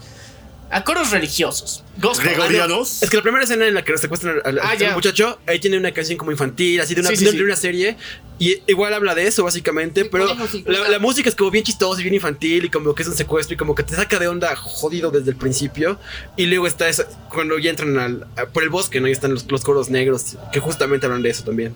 Sí, y bueno, ya. La cuestión es que. Estamos en un bosque, le atropellan un pinche venadito, ya, eh, sienten culpa y ahí el primer acto de racismo. Las vidas azules importan, chicos. Ya, y ahí aparece un, uno de vida azul, ya, que dice, eh, por favor, deme su, su, su licencia de conducir. Pero yo no estoy conduciendo. Pero él no estaba conduciendo. Deme su licencia de conducir, por favor. Pero él no estaba Hola. I can't conduciendo. breathe, le dije. Papers. La cuestión es que, o sea, es re racista esa mierda, ya, o sea. No. eh, Pasa. Es como pasa, primera güey. ¿Qué ha pasado? No, ah, me ha pasado, man, unas Oh, no. veces. Aquí en Bolivia pasa, pasa normalmente, aquí muchachos. En Bolivia pasa. En todo lado pasa y ese es el pedo, o sea, al final, o sea, hasta un propio moreno te puede pedir eso. Y lo hacen, Sí, güey. es que aquí los policías no son- racistas, también son bien, bien conchudos. Sí, no, y es que aparte, o sea, eh, a- anécdota random, tengo un compita que él estaba descargando cosas de su auto. Simplemente eso, ya estaba descargando cosas de su auto. Llegó un policía, una patrulla así grande, y luego llegó otra patrulla más y lo agarraron, dijeron que ese carnal estaba robando. Oh, no. Y se lo llevaron él y su auto juntos, ya. Y lo, lo- lo- lo hicieron dormir toda una noche y al día siguiente cuando él mostró, mostró y al fin los putos policías revisaron los papeles del auto se dieron cuenta de que era suyo. Qué estúpidos. Entonces, chicos, o sea, si por tercermundistas, por latinos, por otros morenitos color cartón que seas. y- Eso es Django Unchanged. Pasa, pasa. Sí, no, o sea, igual esas cosas te pueden pasar, o sea, no solo pasa en Gringolandia, chicos, o sea, es- esas mierdas se trasladan a, a- a- Latinoamérica Ay, también. yo no quiero que, yo no quiero tener un caballo, quiero que él no tenga un caballo. Oh, no. No, qué hijos de puta, ya. Sí. Ahora, ya, la historia, o sea, para resumirlo así a lo rápido, ya. Eh, Get Out se trata de que eh, un cuate va a conocer a los papás de su novia y está yendo, Aterrador. yéndolos a visitar su casa. Entonces, listo, se A una simplemente. casa abandonada en el bosque. ¿Cuál abandonada? O sea, es una urbanización bien blanca. Todo lo contrario. Es, es cosa de blancos vivir lejos y no tener vecinos. Eso es algo bien extraño, ¿no? Es ¿Cuál extraño? Es normal, güey. Así vivíamos antes. ya. Lo raro es vivir ahorita así, tan hacinados, cabrón. Bueno, ya. Lo importante es de que cumple el sueñazo de ir a conocer a sus padres. Pero sin embargo, estos tipos son muy extraños. Es eso. Además que tienen un montón de eh, servidumbre o personas relacionadas con ellas que son de de ascendencia afrodescendiente que actúan Y eso es turbio, o sea, eso es Eso turbio. turbio. Como, ¿qué haces vos aquí? De, an- anda a servir algo. O sea, mira, hubiera sido menos aterrador si eran latinos. O sea, es lo más peor, o sea, es lo peor para, para, para Sí, el estereotipo sí, sí. gringo holandés. Sí, no, es es que mira, ah, hemos llegado a un punto en donde, o sea, servidumbre negra, no, o sea, eso es muy racista. No, Latinos, Pero latino es normal. Oh. latino es normal, o sea. Es mi jardinero. Sí, es mi jardinero, o sea. Claro. Y, y técnicamente el dueño de la de- de- de- de- del procedimiento de la jardinería es un blanco, ¿ya? Pero su trabajador es un latino, generalmente, ¿ya? Mano de obra barata. Sí, chicos, así que no se vayan a Gringolandia si lo pendejo. ¿América? Eh, fuck yeah, ya. Pero sí, ya, ok. Volviendo al punto de dónde estábamos ya. La cuestión es que, según el loco Alf, un hombre negro tiene un sueño, un sueño americano, conocer a los padres blancos de su novia Es que ama a la tipa, no a apa- no, aparte que no estaba tan entusiasta el cuate de ir a conocer a sus padres, como que era el mismo terror que sentiría cualquier persona Sí. de cualquier color al ir a conocer a, sus cualquier suegritos lugar, sí, sí. por primera vez y llegó ahí como que y, y- y estaba esta cosa, ¿no? Que me parece una cosa interesante en la que dice como apuesto que le dice la chica, ¿no? Apuesto que mi papá va a decir que eh, hubiera votado por Obama otra vez. No. Y llega y pasa exactamente eso. Y Jordan Peele tiene esta, esta, esta frase en la que dices como, es que eh, cuando eres racista no te das cuenta que... ¿Eres como- racista? No, también. Pero ¿Me estás diciendo racista?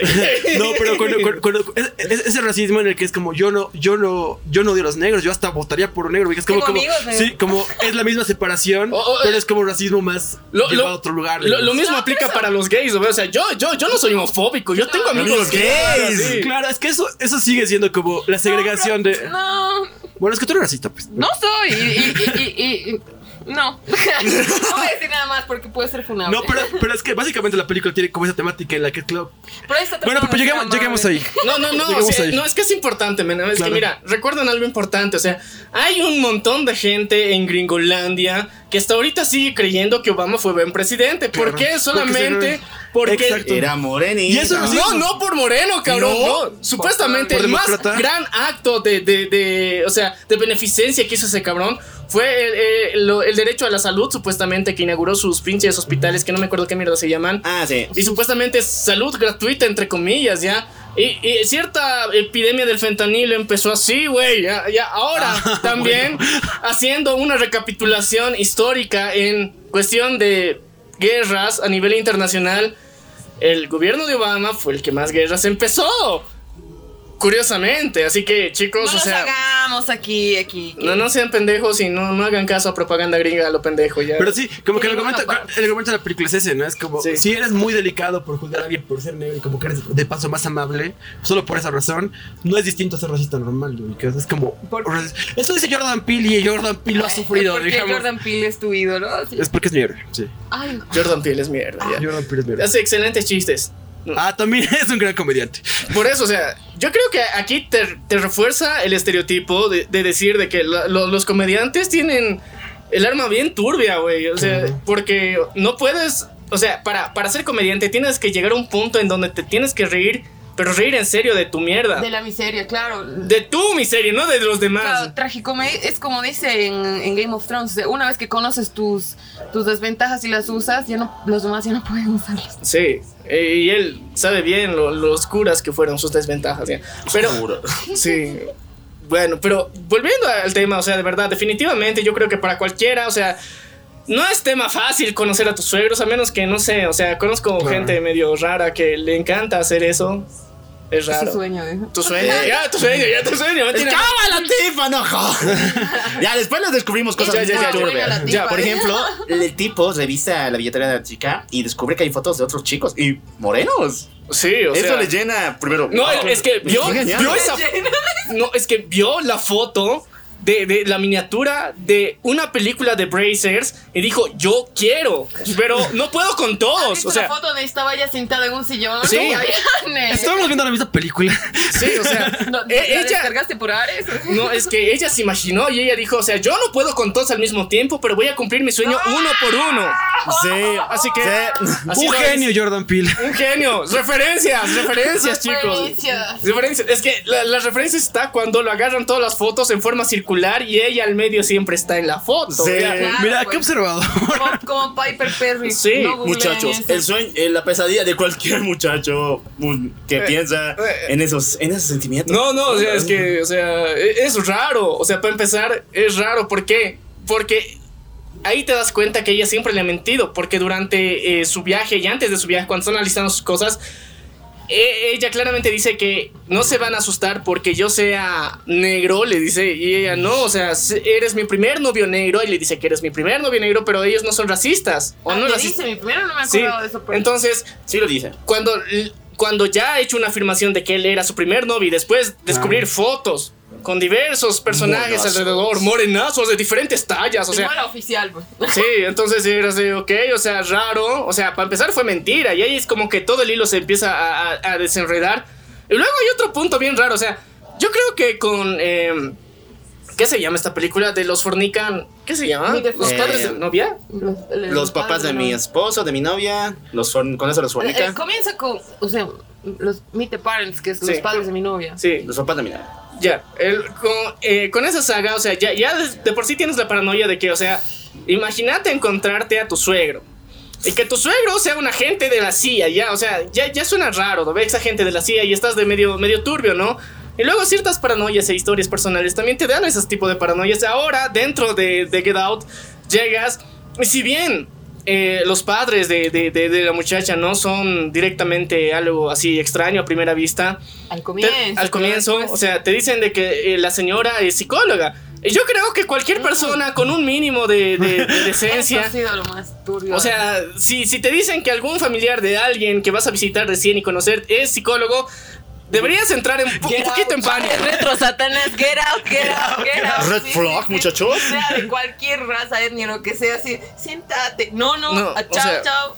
Tendrían que te- maniquearse literal, o sea. No, es que esta tipa está loca. La tipa No, usa una no, especie de. no, no, es que no está loca. Es que es, muy lista, más bien. Es, que no es que tan loco, o sea, es lo más, más, más genial de esto. O sea, hipnotizar a alguien con una taza de té no es cosa de loco. no es loco, o sea, es que no es loco, es práctico, cabrón.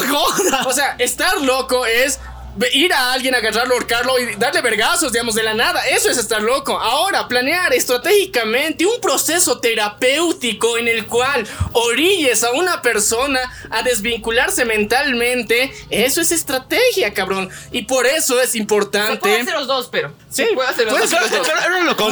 ¿Concentrado? Ese es el chiste. No, no, jodas. O sea, ya- en la misma película. Sí, o sea, es, a ver, En algunos casos sí. O En sea- ese parece que no. eh, en la película no es consensuado. No, Ya, pues gracias, no, no, pero no, no, no. en la vida real tampoco lo va a hacer. Porque, o sea, a ver, no sé si ustedes han conocido a un psicólogo, pero, o sea, depende de qué tipo de psicología practique. Y generalmente, si son de los. eh, no, analistas. No, eh, psicología analítica, generalmente, o no, desde, ¿qué se llama? Puta madre, me he olvidado ya. La cuestión es que hay unas prácticas particulares en donde en la psicología te, te, te hacen programación neurolingüística y eh, técnicamente eso se los conoce como hipnotistas un cacho también a veces. Pero es muy pegriloso, güey. Pegriloso. O sea, no, no es. tu yerno, qué jodes. Sí, o sea, da, da- da miedo. Pero creo, que- creo que nos adelantamos bastante porque no, no contamos el contexto de cómo eso ocurrió. Sí, Fue a conocer a sus padres. Claro, vale, dice, hola, siéntate, Hola. toma una tacita Sí, té, Claro, pero, chao. claro, pero tardó un buen rato en que eso sucediera porque primero charlaron. Claro, luego- pero es que. Yo sé, pues. Ya presentan a sus padres y les dicen, digamos, hola, ¿quieres? Ah, Este es Hola, mi papá. Sí, claro. estoy por Urbana, me gusta Oprah. Claro, el pretexto, el pretexto era como, ah, fumas mucho, no quieres dejar de fumar. o Sí, sí, ese Sí, es el Ah, pretexto. pues el bait, pues cualquiera, cualquier, cualquier cosa. Si che, quieres dejar el café, el azúcar, o ven, quieres poder dormir, listo, bait. Sí. Ya está. Pero es que Ya, a- ahí se pasaron de verga. O sea, es, para mí fue, fue el, el- el giro bien, bien abrupto, ¿no? O sea, de que, ok, estás conociendo a tus a los padres. Los swingros. Los- No digas eso, o sea, eso era como suegros swingers. Eh, los suegros. Ya ¿Por, los por- por suegros. qué los siglos? Otra palabra que no googleen. Suegros swingers. Conoce a los suegros y te practican hipnosis, güey. Y de paso te da este Ah. eh, separación. eh, No sé, es una distorsión. Disociación, disociación del sueño, güey. Hablando de swingers suegros, hay una película que se llama Society. Y a esa es turbia, turbina. Y son puro blancos, que todos contra todos, suegros con yernos, con todo. Y luego se fusionan en una masa, así bien George Carpenter, bien, bien gore. ¿Dónde ven películas ustedes? Eh, en, en esas librerías antiguas donde hay VHS ocultos, ahí. Bueno, lo importante es que le platican eso. Y No, no, ah, esa es- es, la parte del. O sea, No, después de eso. Es que mira, ten- tenemos que ir por pasos, güey. O sea, ya se presentan directamente con la familia. Te dicen, o sea, para empezar, el red flag es de que alguien de la familia es psicólogo, huye, cabrón, ya. O si no, simplemente tranquilízate, respira hondo, profundo. No tienes nada que ocultar. No, no temes. Ya. No, no. Mírale a los ojos, dile, yo te controlo a ti. ya. Eh, eh, yo soy el que domina aquí. Sí. Pero, pero, a ver, ahora que lo pienso, ahora que estamos hablándolo, porque hablando a veces uno se da cuenta de otras cosillas.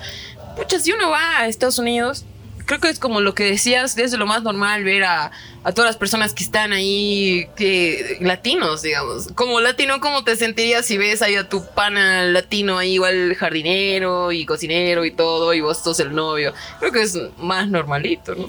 eh, Ah, pero- Ah, pero justo eso pasa, ¿no? Porque Por cuando, eso, güey. cu- cuando llega cuando llega y como que encuentra a, todo, a, to- a todos los afroamericanos, como él Pero- quiere hacer esta cosa de bros, ¿no ve? Pero, Sí, pero y yo no también sé. lo hacen ver turbio cuando en realidad sí, actually es normal. no, porque no. no vas a ver turbio que, sean, que estén ahí. No. La parte turbia es que como que intenta hanguear con ellos a su No, manera. Ay, sí, no es que no, no, no tienen barrio los cabrones. Sí. Eso es lo que y te es raro, jode. Y es raro que no tiene barrio porque es como, claro, parece- Es negro, tiene barrio.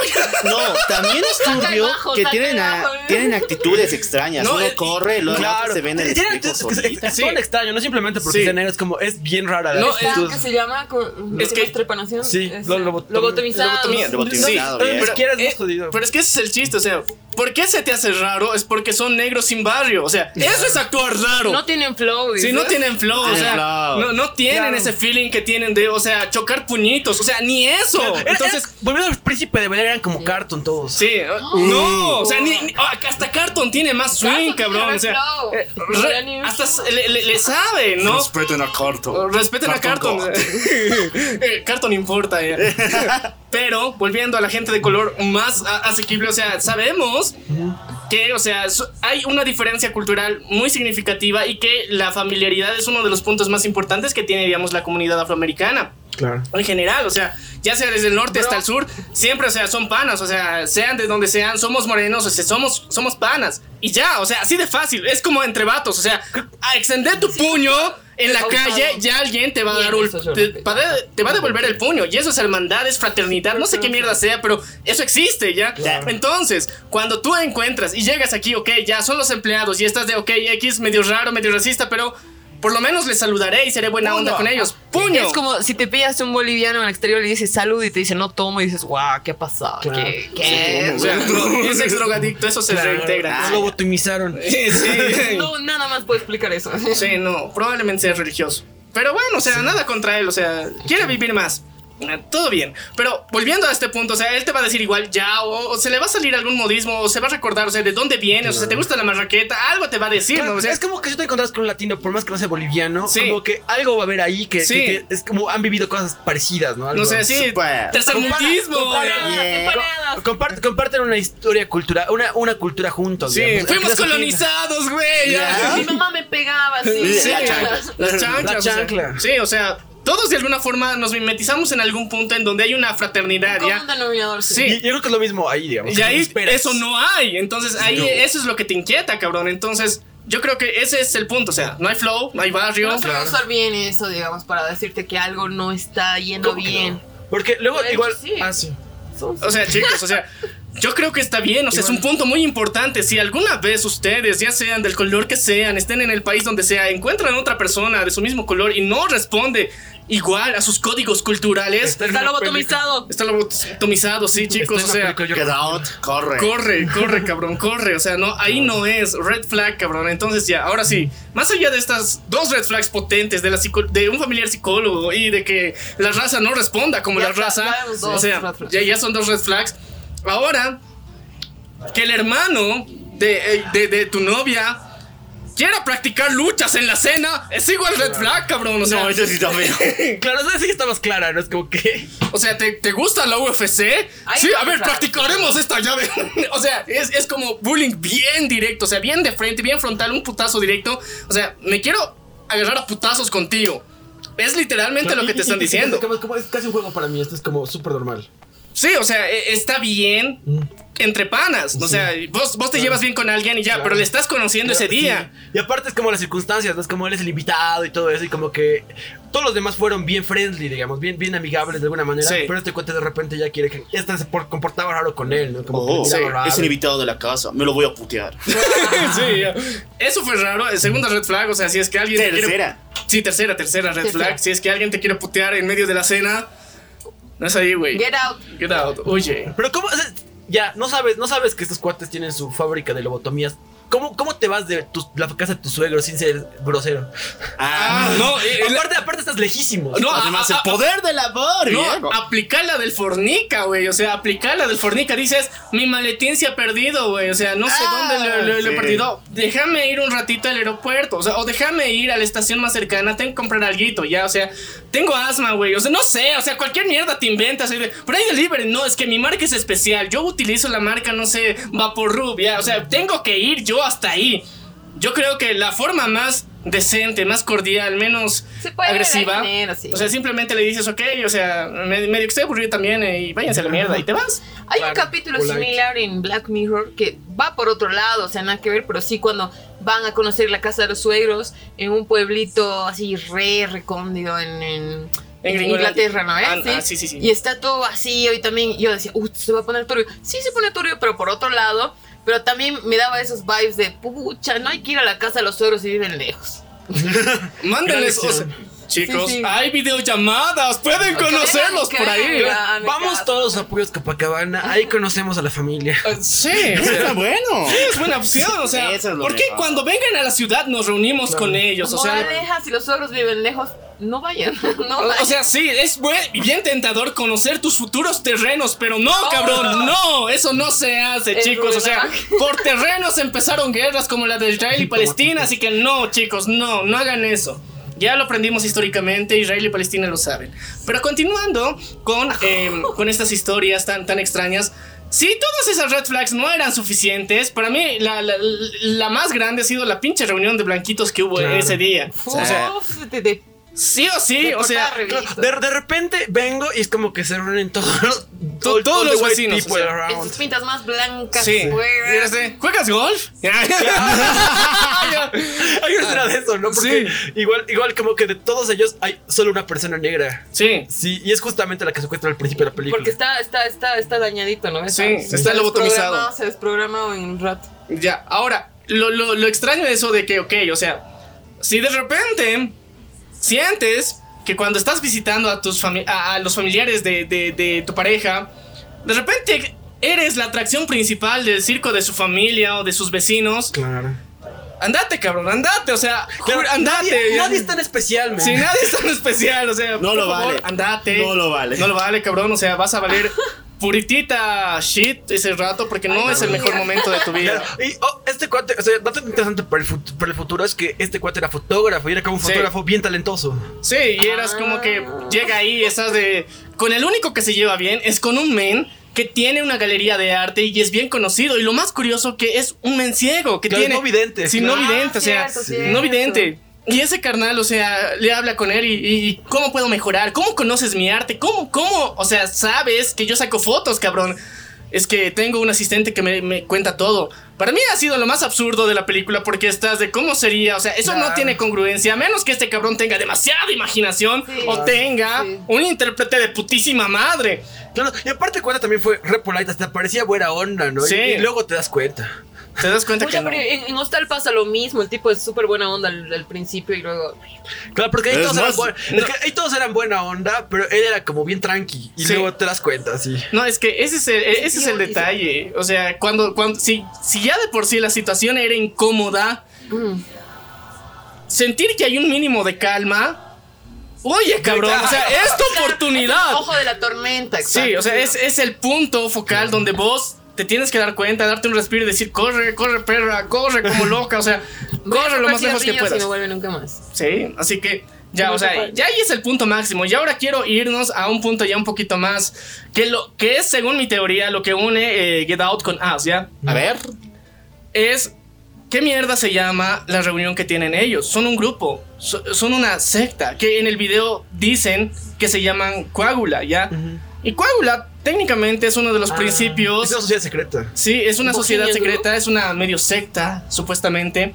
Pero aparte de eso, o sea, utilizan un término bastante pa- particular que tiene que ver mucho con la alquimia, que es coágula, ¿ya? Entonces, ¿qué era coagular para los alquimistas? Ah, bueno, no han visto Full Metal Alchemist, ya. Pero ya, coagular es eh, hacer que una, una masa que no tiene cuerpo tenga cuerpo, entonces coagule, o sea, Ah, que algo, digamos, líquido de repente tenga ya volumen, forma y se adapte a una, a una modalidad. Entonces, ese era el nombre de esta sociedad. Ahora, ¿qué mierda hacía esta sociedad? Supuestamente con el anciano abuelo de esta familia había desarrollado un método que no lo había desarrollado él únicamente, sino vienen generación tras generación perfeccionándolo. Hasta el punto en donde habían llegado recién ahí, donde ya podían hacer un experimento más allá, en donde es que es bien curioso ya porque eh, gran parte, digamos, de el cómo se maneja, en particular la reunión que tienen estos blanquitos, tiene un chingo de simbología. Y que es bien, o sea, no tan perceptible, Por eso, pero está vean ahí. Society, vean Sí, Society. Igual tienen sus pedos de. de, logias. Sí, de logias, esas madres ya. Entonces, según yo, esta pinche secta es la misma que ha desarrollado los Doppenganglers, ¿ya? Porque no viene desarrollando solamente esto, o sea, es como que están buscando una forma no solamente de controlar a la masa, sino de ellos también poder ser eternos. Y no han podido encontrar eso más allá de, de, este- de lo que al final hacen. Entonces, mi mi querido Locual, ¿nos puedes explicar qué mierda hace esta secta?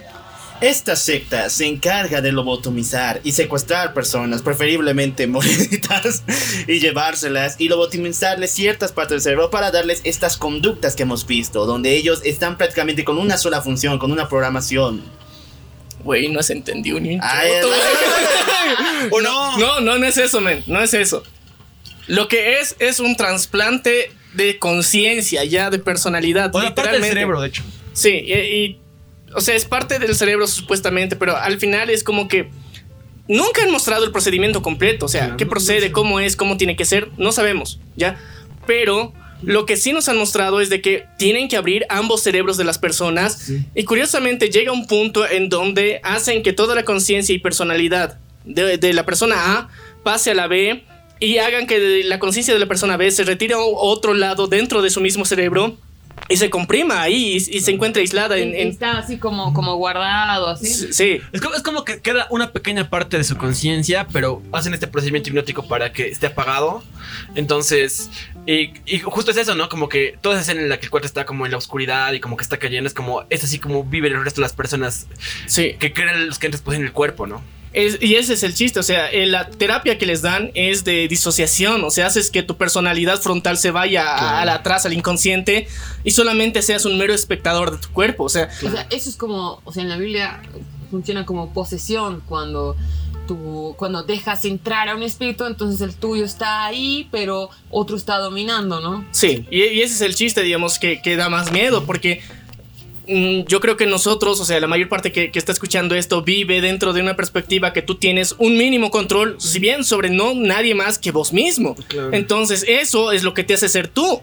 Y sin eso es como que entras en un estado bien random, digamos, de, de- de tu existencia, que muchas personas pueden llegar a alcanzarlo a través de la meditación, pero pueden volver a su propio cuerpo. Pero esto, esta terapia, y o sea, y, y ese pinche, esa pinche tacita, hace que te vayas atrás, y eso como es como que la preparación para que cuando venga la operación, te impongan esa nueva personalidad que va a estar tomando el control al frente de todas tus funciones cognitivas, de tu memoria y todo eso. Y por eso necesitan abrirte el pinche cerebro. Sí, porque según yo sí era como un trasplante de cerebro, pero no total, como de la parte más importante. Porque algo entendí, tal vez esta vez también lo vi mal, pero lo vi dos veces. No si sé, lo funcionas con as, digamos, Claro, tiene sentido pero sí- para sí tiene- hacer... sí, y como que tiene esa cosa, ¿no? Como que queda la conciencia y por eso también como que pasa esta escena, ¿no? En la que ese cuate negrito que no actuaba como negrito es como No que hay un flash, esa persona afroamericana que no actúa como persona afroamericana, le llega un flash y como que despierta y dice esto, ¿no? De get out, get out, porque Sí. es Ah, como que el, el despierta. esposo, el, Sí, el sí, único que estaba Claro, se da de- cuenta, Sí. es como que despierta su pequeña parte de su de su conciencia de su original, digamos. programación. Sí, y y ese, es, y ese es el detalle, al menos para mí, digamos, que, que resulta muy evidente de que, uno, eh, estamos hablando de una logia, ya, una logia hasta cierto punto. Ahora, las prácticas que generalmente, históricamente hemos visto dentro de estas logias, es una mezcla entre físico y espiritual, las, la- la- las cosas que manejan, ya, o sea, la mayor parte ves como algo místico de un ritual y ya.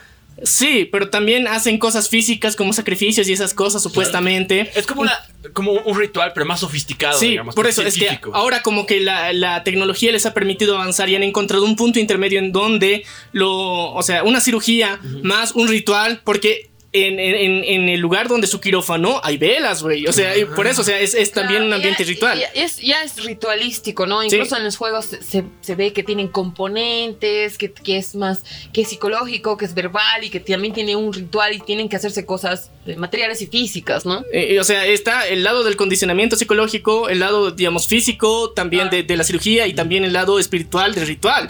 Entonces todo eso mezcla de que, ok, o sea, Coágula no es cualquier cosa en ese momento, digamos, es como que una organización bastante bien pensada Que ha le llegado a generar eso. digamos. Igual, incluso en esa, en esa escena en la que está como amarrado en la silla y como que habla con el siguiente portador de su cuerpo, le dice eso, es como, tengo que hablar contigo porque va a ser más fácil la recepción de mi cuerpo, de, de, de tu cuerpo. Tienes que estar como, Sí. tienes que estar awareness de lo que va a ocurrir.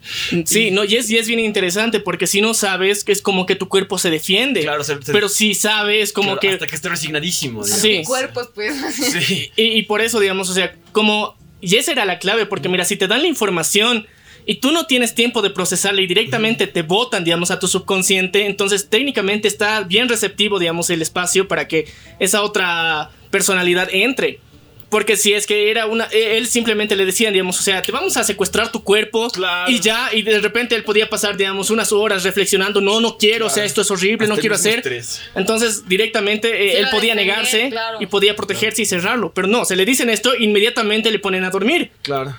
Porque por eso lo han ido ablandando con todas esas red flags para que esté como disponible, digamos. ¿no? Sumiso. Claro. Y luego, y, luego, y luego tienen como esta parte en la que el cuate habla, ¿no? Y le dice como, ¿y por qué escogemos gente negra? Y el cuate dice como, yo no tengo, yo, a mí no me importa esto, yo no soy racista, yo realmente quiero tus ojos, porque tú eres un gran fotógrafo y yo soy ciego. Y Jordan Peele habla un poco de esto, es como esta cosa que les decía. Es de que los negros son superiores, ya al final. Es, es que ese, ese es lo que ve Jordan Peele, justamente es como decir que los negros son superiores o verlos simplemente como, claro, tus capacidades y su cuerpo como algo, no es distinto a cosificarlos y deshumanizarlos de alguna manera. Sí. Y habla de esto la película en el punto en el que dice esto, ¿no? Es como, claro, o sea, claro, admiran muchísimo, todos estos blanquitos admiran muchísimo a los negros, como que incluso en esa parte que está la fiesta, como que hay una pequeña subasta porque... Cuando están bien y como que le están chequeando, todos ellos están como literalmente viendo el producto, ¿vi? que es viendo Sí. O sea, la y subasta luego, era él. y, y luego, Sí. luego hay una subasta silenciosa, pero no, no subasta silenciosa así, subasta literalmente en la que todos están callados, es como que... Levantan su bingo. Tétrica, tétrica, Sí. absolutamente tétrica, pero era justo eso, porque ya han chequeado el producto que están ofreciendo y ahí están como literalmente... Se volvemos a la esclavitud y que les revisen los dientes y que Claro. ven todo eso. Y Sí, es pero de manera más sutil. Sí, más moderna. Claro. Y sigue, sigue, sigue sin ser eso, es como, ya no lo ven como ah, inferior, pero como si una, una cosa útil, digamos. Ya, ya ahora yo creo que esto se refuerza, útil, sí. se Claro, refuerza es más distinto, digamos. Con la, la minita, ¿no ve? Porque una vez de que ella cree que ahorita a, a- a su novio actual lo están torturando abajo y le están mandando a la chingada, ella inmediatamente está en su laptop buscando los mejores prospectos, o sea, el mejor jugador, los mejores prospectos de jugadores de fútbol, de, de básquet de la NBA. O sea, Claro. los mejores promesas. O sea, él está buscando otro cuerpo Claro. que esté cabroncísimo, digamos. Que, que sea, que sea como rentable para su proceso y Sí. todo eso. Y es como justificar a una, deshumanizar a una persona. Sí. Pero que datos interesantes que no dijimos, como que el jardinero y la ama de llaves literalmente eran sus abuelos en cuerpos de negros. Sí. Y lo que pasó ahí es que hablan al principio de eso, es como Sí. si mi abuelo era, era atleta. Es como escogieron específicamente el cuerpo de un negro que era atleta, por eso lo pescan Sí. en la noche. Y, y, su, y su abuelo no eh, y, y es que ese es el chiste, o sea, la revelación que muestran, digamos, por qué era Sí. atleta. Es como eligió un cuerpo de un atleta porque quería revivir eso. Y, y- y cuando, digamos, toma más. esta conciencia, el, el cuerpo de esta otra persona negra, como decir, es como que ya tiene, está eh, recordándose, reconectando, porque mientras más tiempo pase, más se va a reconectar y más va a ser el cerebro implantado nuevo, digamos, y el otro cerebro va a quedar atrás, digamos, los Claro. recuerdos, la, la personalidad, todo va a quedar atrás y se va a ir sumergiendo y hundiendo, digamos, en ese proceso. Entonces, creo que ahí está, digamos, como que la base de toda esta mierda. Porque es un proceso, o sea, todavía no estaba 100% perfeccionado, tal vez sí, y todavía eran como que los casos más cercanos que podían ver porque sus Sí. muertes eran recientes. Y, tam- y también es esa cosa de que obviamente estaba perfeccionado porque había ese pedo, ¿no? De que si había un flash, ya como que despertaba un cachito su conciencia vieja. Y obviamente supongo que estaban trabajando en eso, me imagino, pero era como todo Es- el proceso en el que. Claro, Yo- no pueden deshacerse por completo de los del, del host, digamos. Yo creo que es porque eh, en particular no era reciente el proceso. Claro. Ya era bastante reciente el proceso. Puede ser otra opción, pero medio que choca un cacho con lo que pasa al final con el abuelo. Pero porque le da un flashazo. Ah, le da flash, pero es que Sí. despierta, pues, Sí, el pues. cuate y. Pero eh, por eso de alguna forma, o sea, también, puede ser de que sí sea la debilidad, pero no tanto del todo, pero No, es que sí, sí venía este pedo con los flashes, porque siempre eran flashes los que lo despertaban, porque. O sea, no eran como los fuertes, ¿no? Porque no me acuerdo qué pasó con el abuelo, pero vi un flash que lo Sí. despertaba y como que eso pasaba. Igual pasaba eso con el cuate sí. que no tenía barrio. Y así. Chicos, si no tiene barrio, de verdad, red flag ya.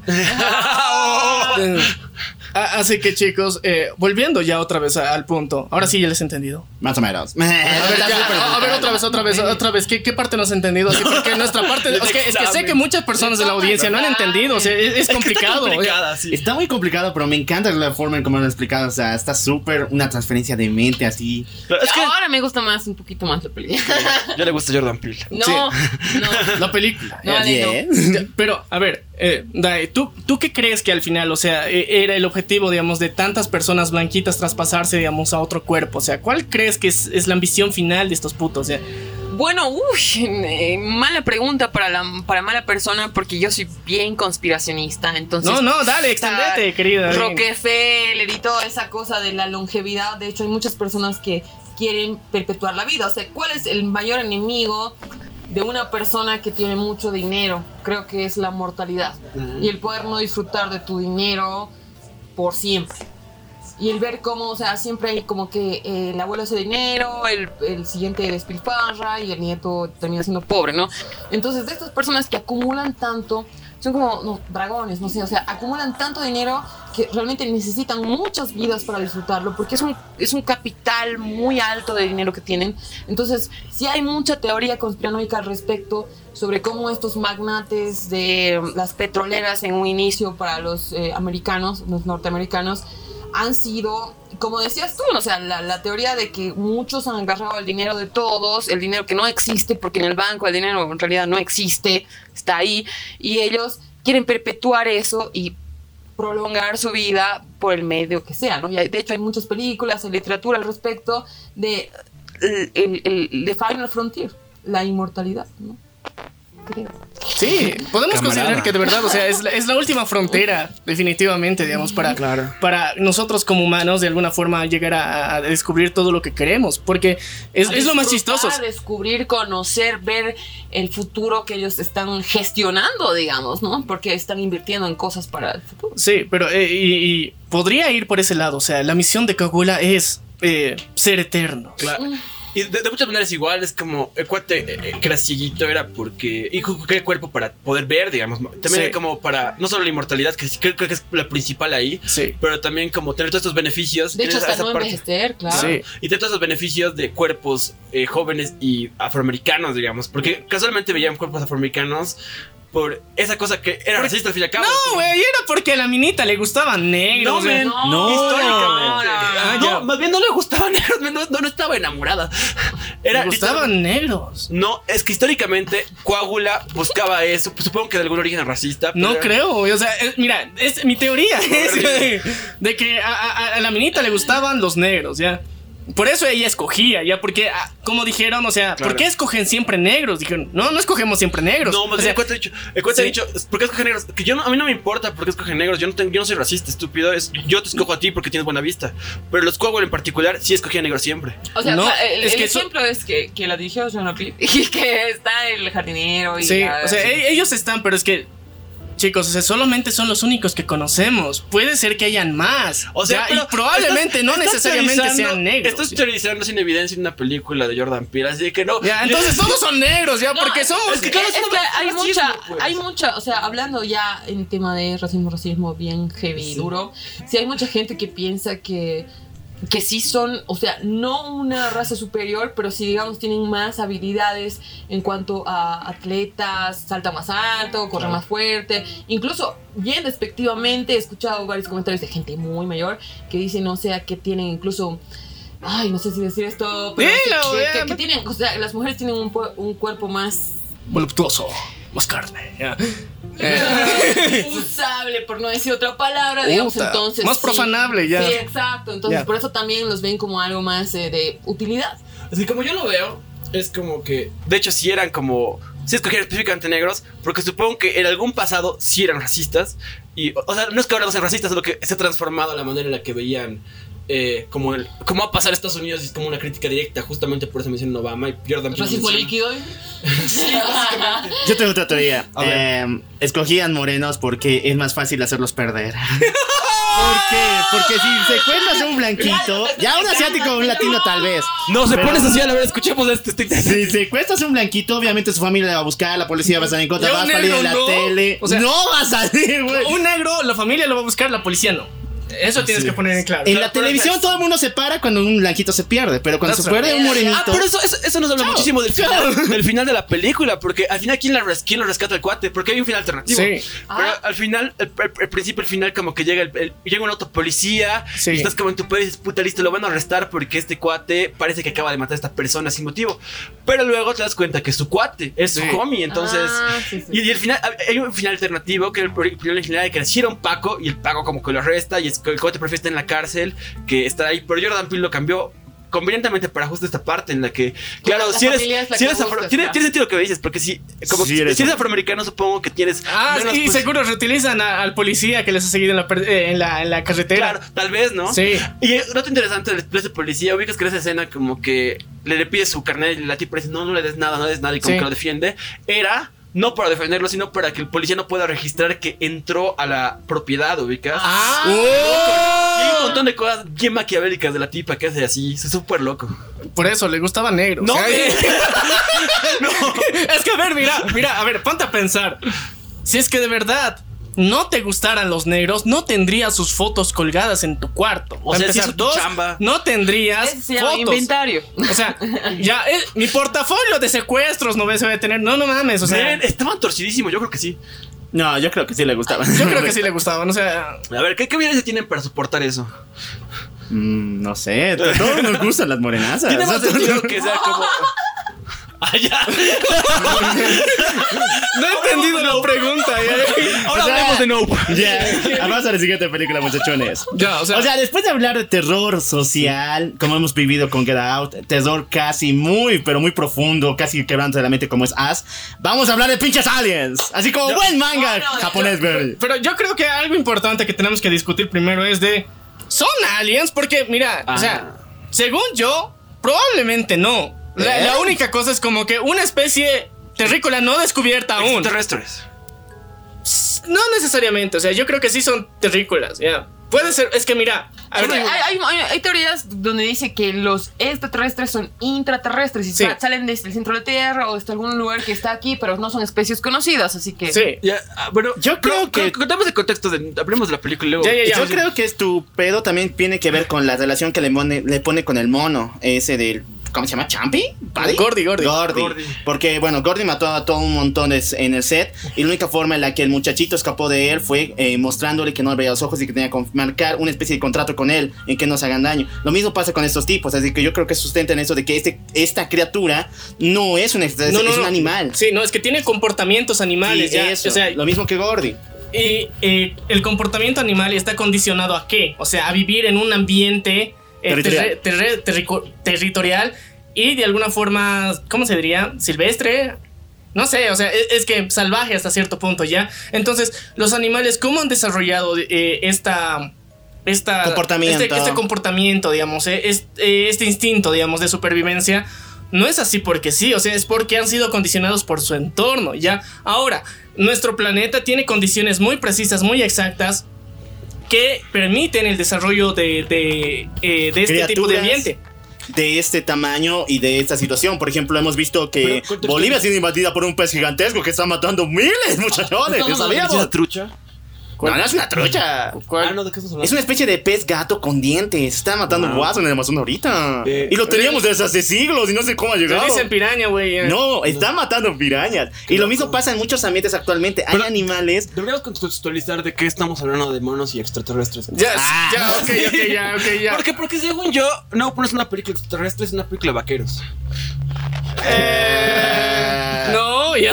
Es broma, es broma. Bueno, muchachones. A ver, es que mira, tiene hasta cierto punto sentido lo de vaqueros. Sí, ya, por el contexto. Es un western. Sí, es un western, ya. Pero más allá de eso, no hay pistolas. Y, y eso, y eso condiciona mucho. Sí, pero hay no hay shots. pistolas. Ah, sí, disparos de cámaras, pero eso no cuenta ya. Pero. Metáfora. Pero. Ya, hablemos mira, de- a, a ver, a ver. Estamos hablando de Nope. Esta es la, la tercera y última película que hasta ahorita ha salido, hasta donde hemos escuchado este podcast, hasta ahorita ha salido, ¿ya? Entonces, en esta película en particular, se basa y nos trata de contar un contexto en donde hay una criatura, ¿ya?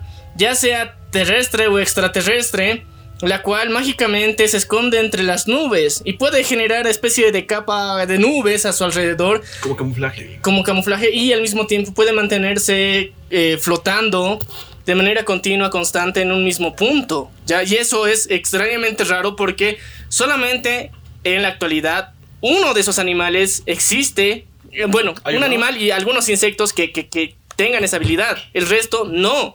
Y ese es el No. colibrí. ¿El cuál? El colibrí es el único que se puede mantener estático en un mismo lugar sin Ah, necesidad sí. de cambiar a otro lado. Y después otros eh, animales que cumplen esa, esa misma función de mantenerse en un mismo lugar fijo son insectos, como las abejas y, y algunos mosquitos y, y- y insectos. Pero no hay otro, otro grupo de animal, digamos, mamífero depredador que pueda hacer eso.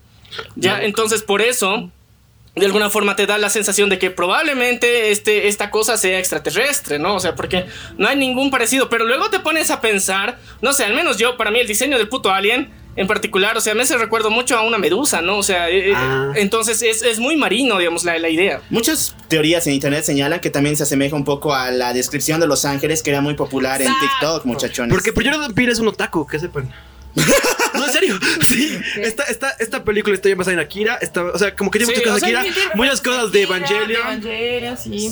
Sí, o sea, o sea, no podemos negar esas partes porque, o sea, es- Y los, y los ángeles de Evangelion están basados a su vez en ángeles bíblicos. O sea, lean la Biblia, está en Sí, la descripción. ta- ahí. y Jordan Peele también es un fanático religioso de muchas maneras. Si ven sus películas. Sí, sí, o sea, es- eso- Bueno, es obvio eso. Yo pero- no encontraba el parecido, pero una vez que no tiene ojos y tiene una boca en forma de cuadrado, y yo No, dicho, yo, yo- ya yo- no. yo he pensado que era la digivolución de los Teletubbies, la verdad. Ah, No, es que, es que tiene un cuadradito en el medio que, que- que de Contexto. repente refleja cositas. claro, contexto de esas cosas, porque sé que está basado en plantas, está Sí, basado en, en algas. En algas. Y en una medusa. En un, En un- un pinche pulpo o una medusa. Medusa, algo así. Y también está basado en esa, esa cosa verde que pasa. Es porque el subtexto de la película es sobre la sociedad del espectáculo.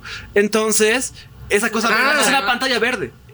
Ah, ya, ya. ya. Ah, Además, se, quita grande, Jordan Peele. le, le quita la magia se ya. parece al, al cap- Por eso al- parece. Ah, sí, a la también, cámara también, es, fotográfica. también es una cámara fotográfica. Como el obturador ahí que se Porque ya. es como que esta película Las tiene una cortinillas. fuerte, una fuerte conexión con, la, con el cine, porque es una película sobre cine, pero también es una película sobre cámaras y sobre vaqueros, sí.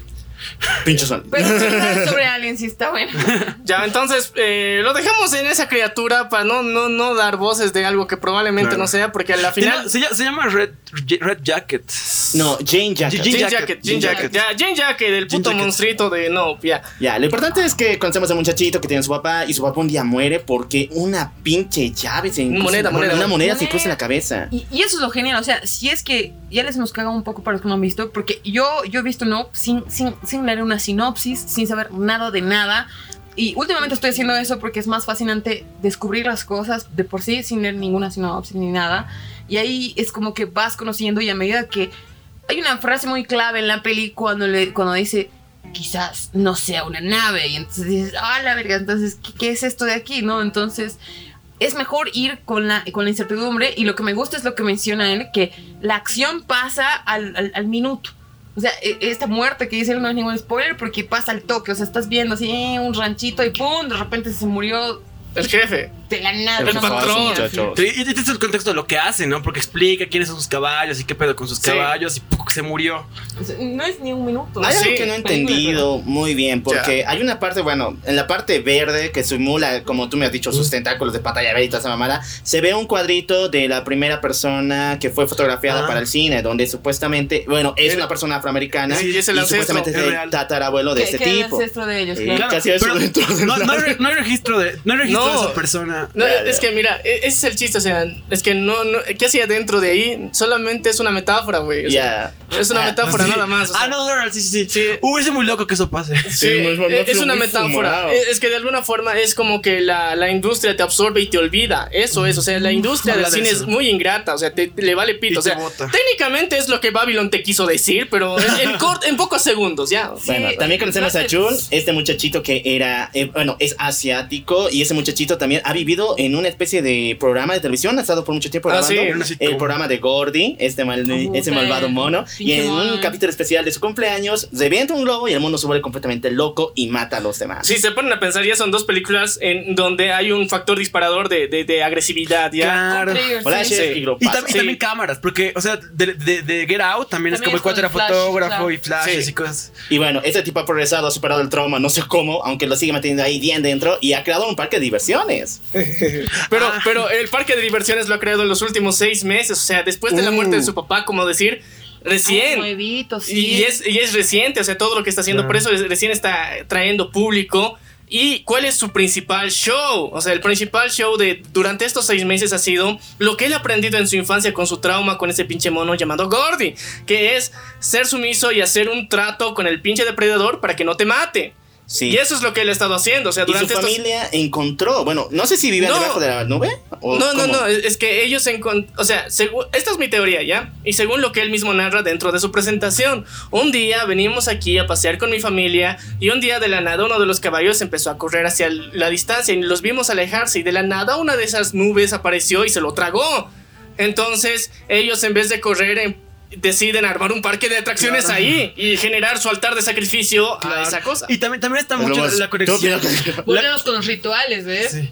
Otra Y- vez, güey. Y también la conexión, la conexión fuerte del cuate, ¿no? De que, claro, él siente que porque el, el- el mono no lo mató y fue el único que sobreviviente del set, es como que tengo una conexión muy especial con las bestias, Ah. entonces yo puedo como ser cuate de esta cosa si somos pana. cuates. Oh, no, es otro Claro. Y claramente un error, ¿no? Porque es como la naturaleza es su pedo, digamos. La única razón por la que realmente no lo... Y es- me parece otro punto importante, otro símbolo importante de la película, que son los ojos, ¿no? Que es como... Los ojos como una cosa de conexión entre, entre, entre personas, pero también como de... Cuando un depredador ve tus ojos, como que lo siente como una amenaza, que es la principal Ah. cosa. Que es, lo- Que, que es cierto, ¿no? En la naturaleza actual. es súper natural, ¿no? Que los, los- los- los depredadores no ven como pana o no pana, ve como amenaza o comida. Ya. Suave. O, o no nada, digamos.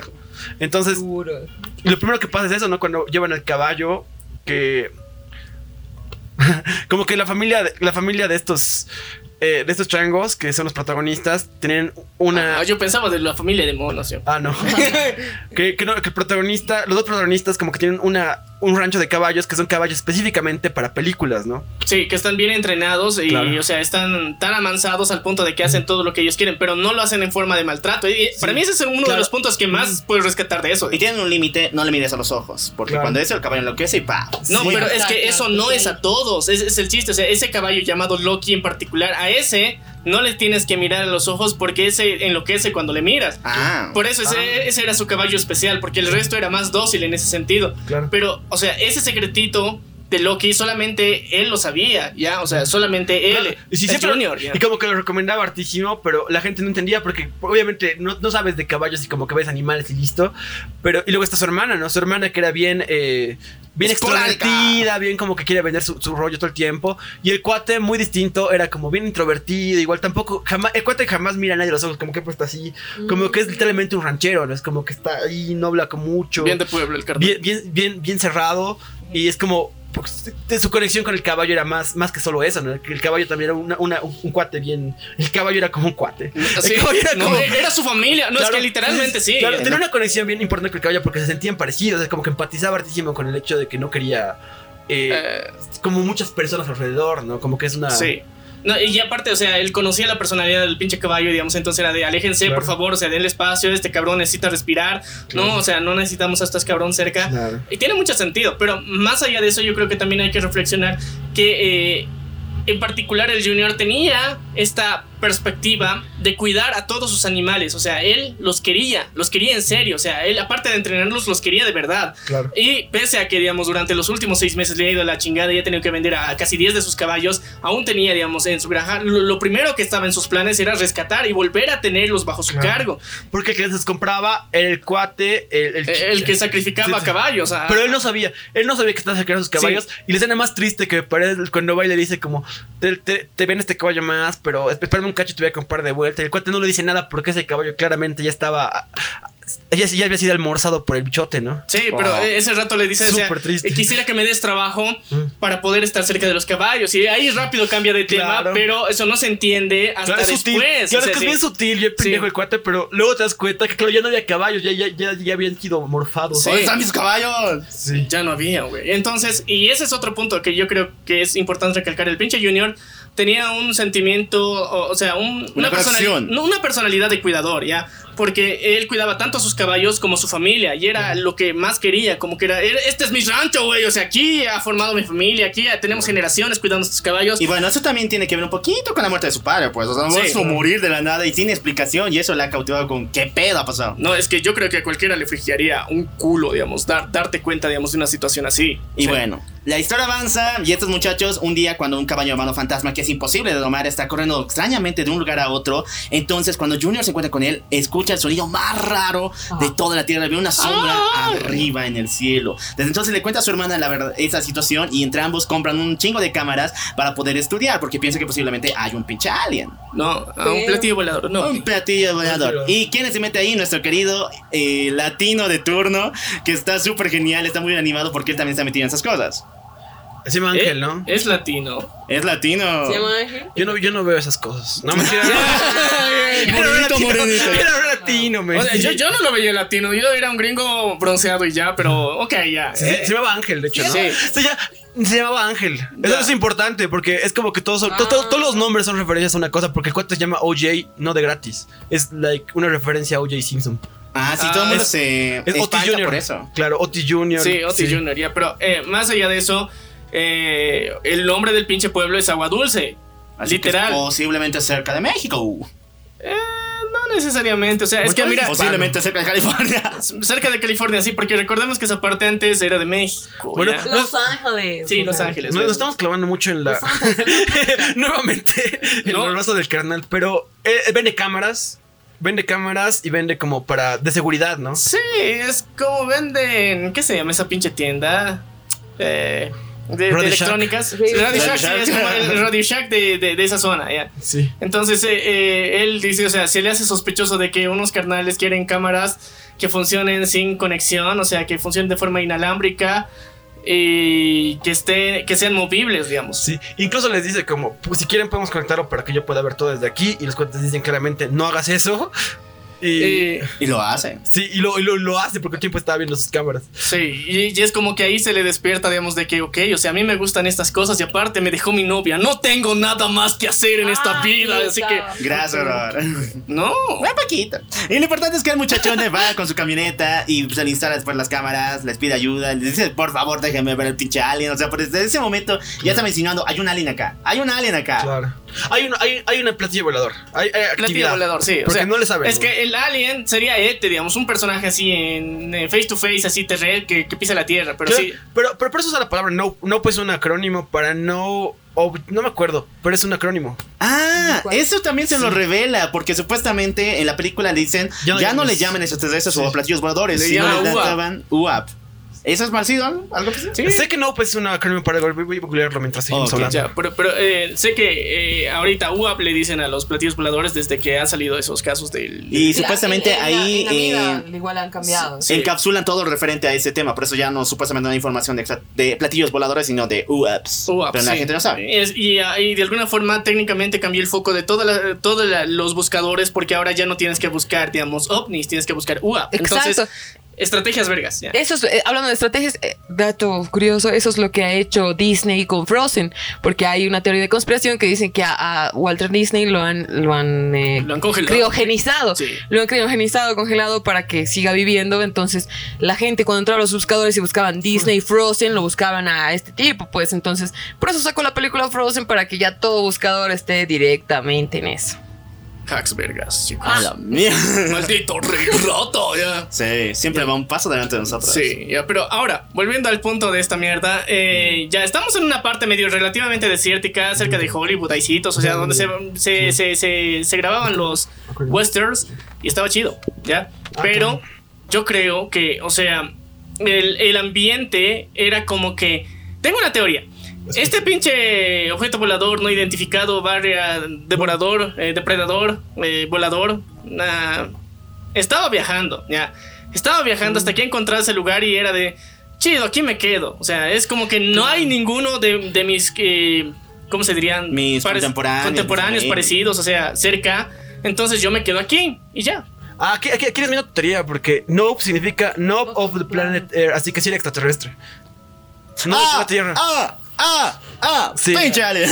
Pero, pero, pero, sí, sí tiene sentido porque es, un- es- es como un alien, pero no como los que suelen mostrar en las películas. porque Sí. Es algo bien feral y bien, bien primitivo. Ay, sí, es, una- es, una refre- es, es un refresco, es un refresh de los, de los grises que ya estamos Sí. acostumbrados, que ya no da, ya, Y de hecho hay una, escena, hay una escena de eso, ¿no? En la que como Sí. que... ah, No, es que para mí ese es el giro, digamos, que, que es importante, porque al principio, o sea, hasta su forma siempre te muestra de, oh, es un ovni, es un ovni, es un ovni, y al final, ¡pum! No, no es puto, o sea, es otra cosa, ya.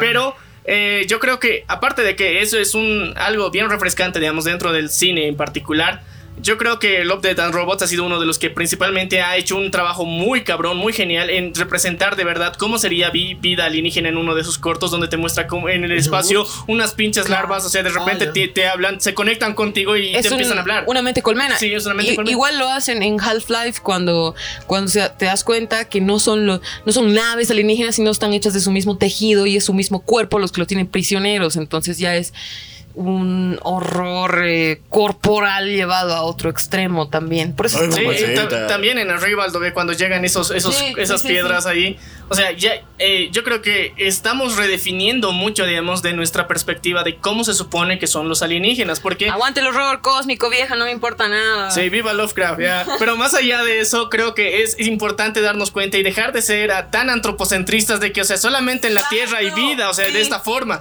Y no es la única forma que puede haber vida, tal vez hay otras cosas que no conocemos porque tenemos que ser bien conscientes de que hasta nuestro espectro de luz visible que el ojo Claro, humano ve oh, es bien El limitado. Auditivo, el Y, visual. y- y- y también, también es esta cosa en la que eh, como que suponemos que la única clase de civilización posible es tecnológica, ¿no? Sí. Y esto como que redefine ese pedo en el que, claro, tal vez las civilizaciones pueden ser primitivas, pero también pueden viajar a través de planetas sin necesidad de todo este pedo tecnológico, Tecnológico. al que el- es científico, digamos, que es básicamente criaturas. Porque es tan grande que para, para él el espacio podría ser como el mar, como una medusa, como decías, ¿no? Es como, no puede puede ser nada, simplemente. No, pero eh, y yo creo que ese es el punto, digamos, llegar a un punto donde nos cuestionamos tanto, digamos, eh, y, y soltamos un cacho, digamos, a, a- a la Tierra y a la humanidad como única referencia y nos ponemos a pensar, porque eh, siempre agarramos que... eh, o sea, el ilustracionismo nos, siempre nos dice que el humano es el centro de la Tierra. O sea, somos el depredador alfa, somos los máximos, somos la mera ven aquí. Pero probablemente no sea cierto, ¿ya? Claro. O sea, nosotros éramos la presa durante buen Y, claro, tiempo. y también como hasta concebir de, de la misma manera como la como eso, ¿no? O sea, como que creemos que somos el, el centro, el antropoceno de todo, de todo el mundo. Del universo ahora. Pero definir el hecho de que, claro, tal vez eres tan insignificante, pero tú como que convenientemente para ti eres el centro universo en tus propios términos, digamos.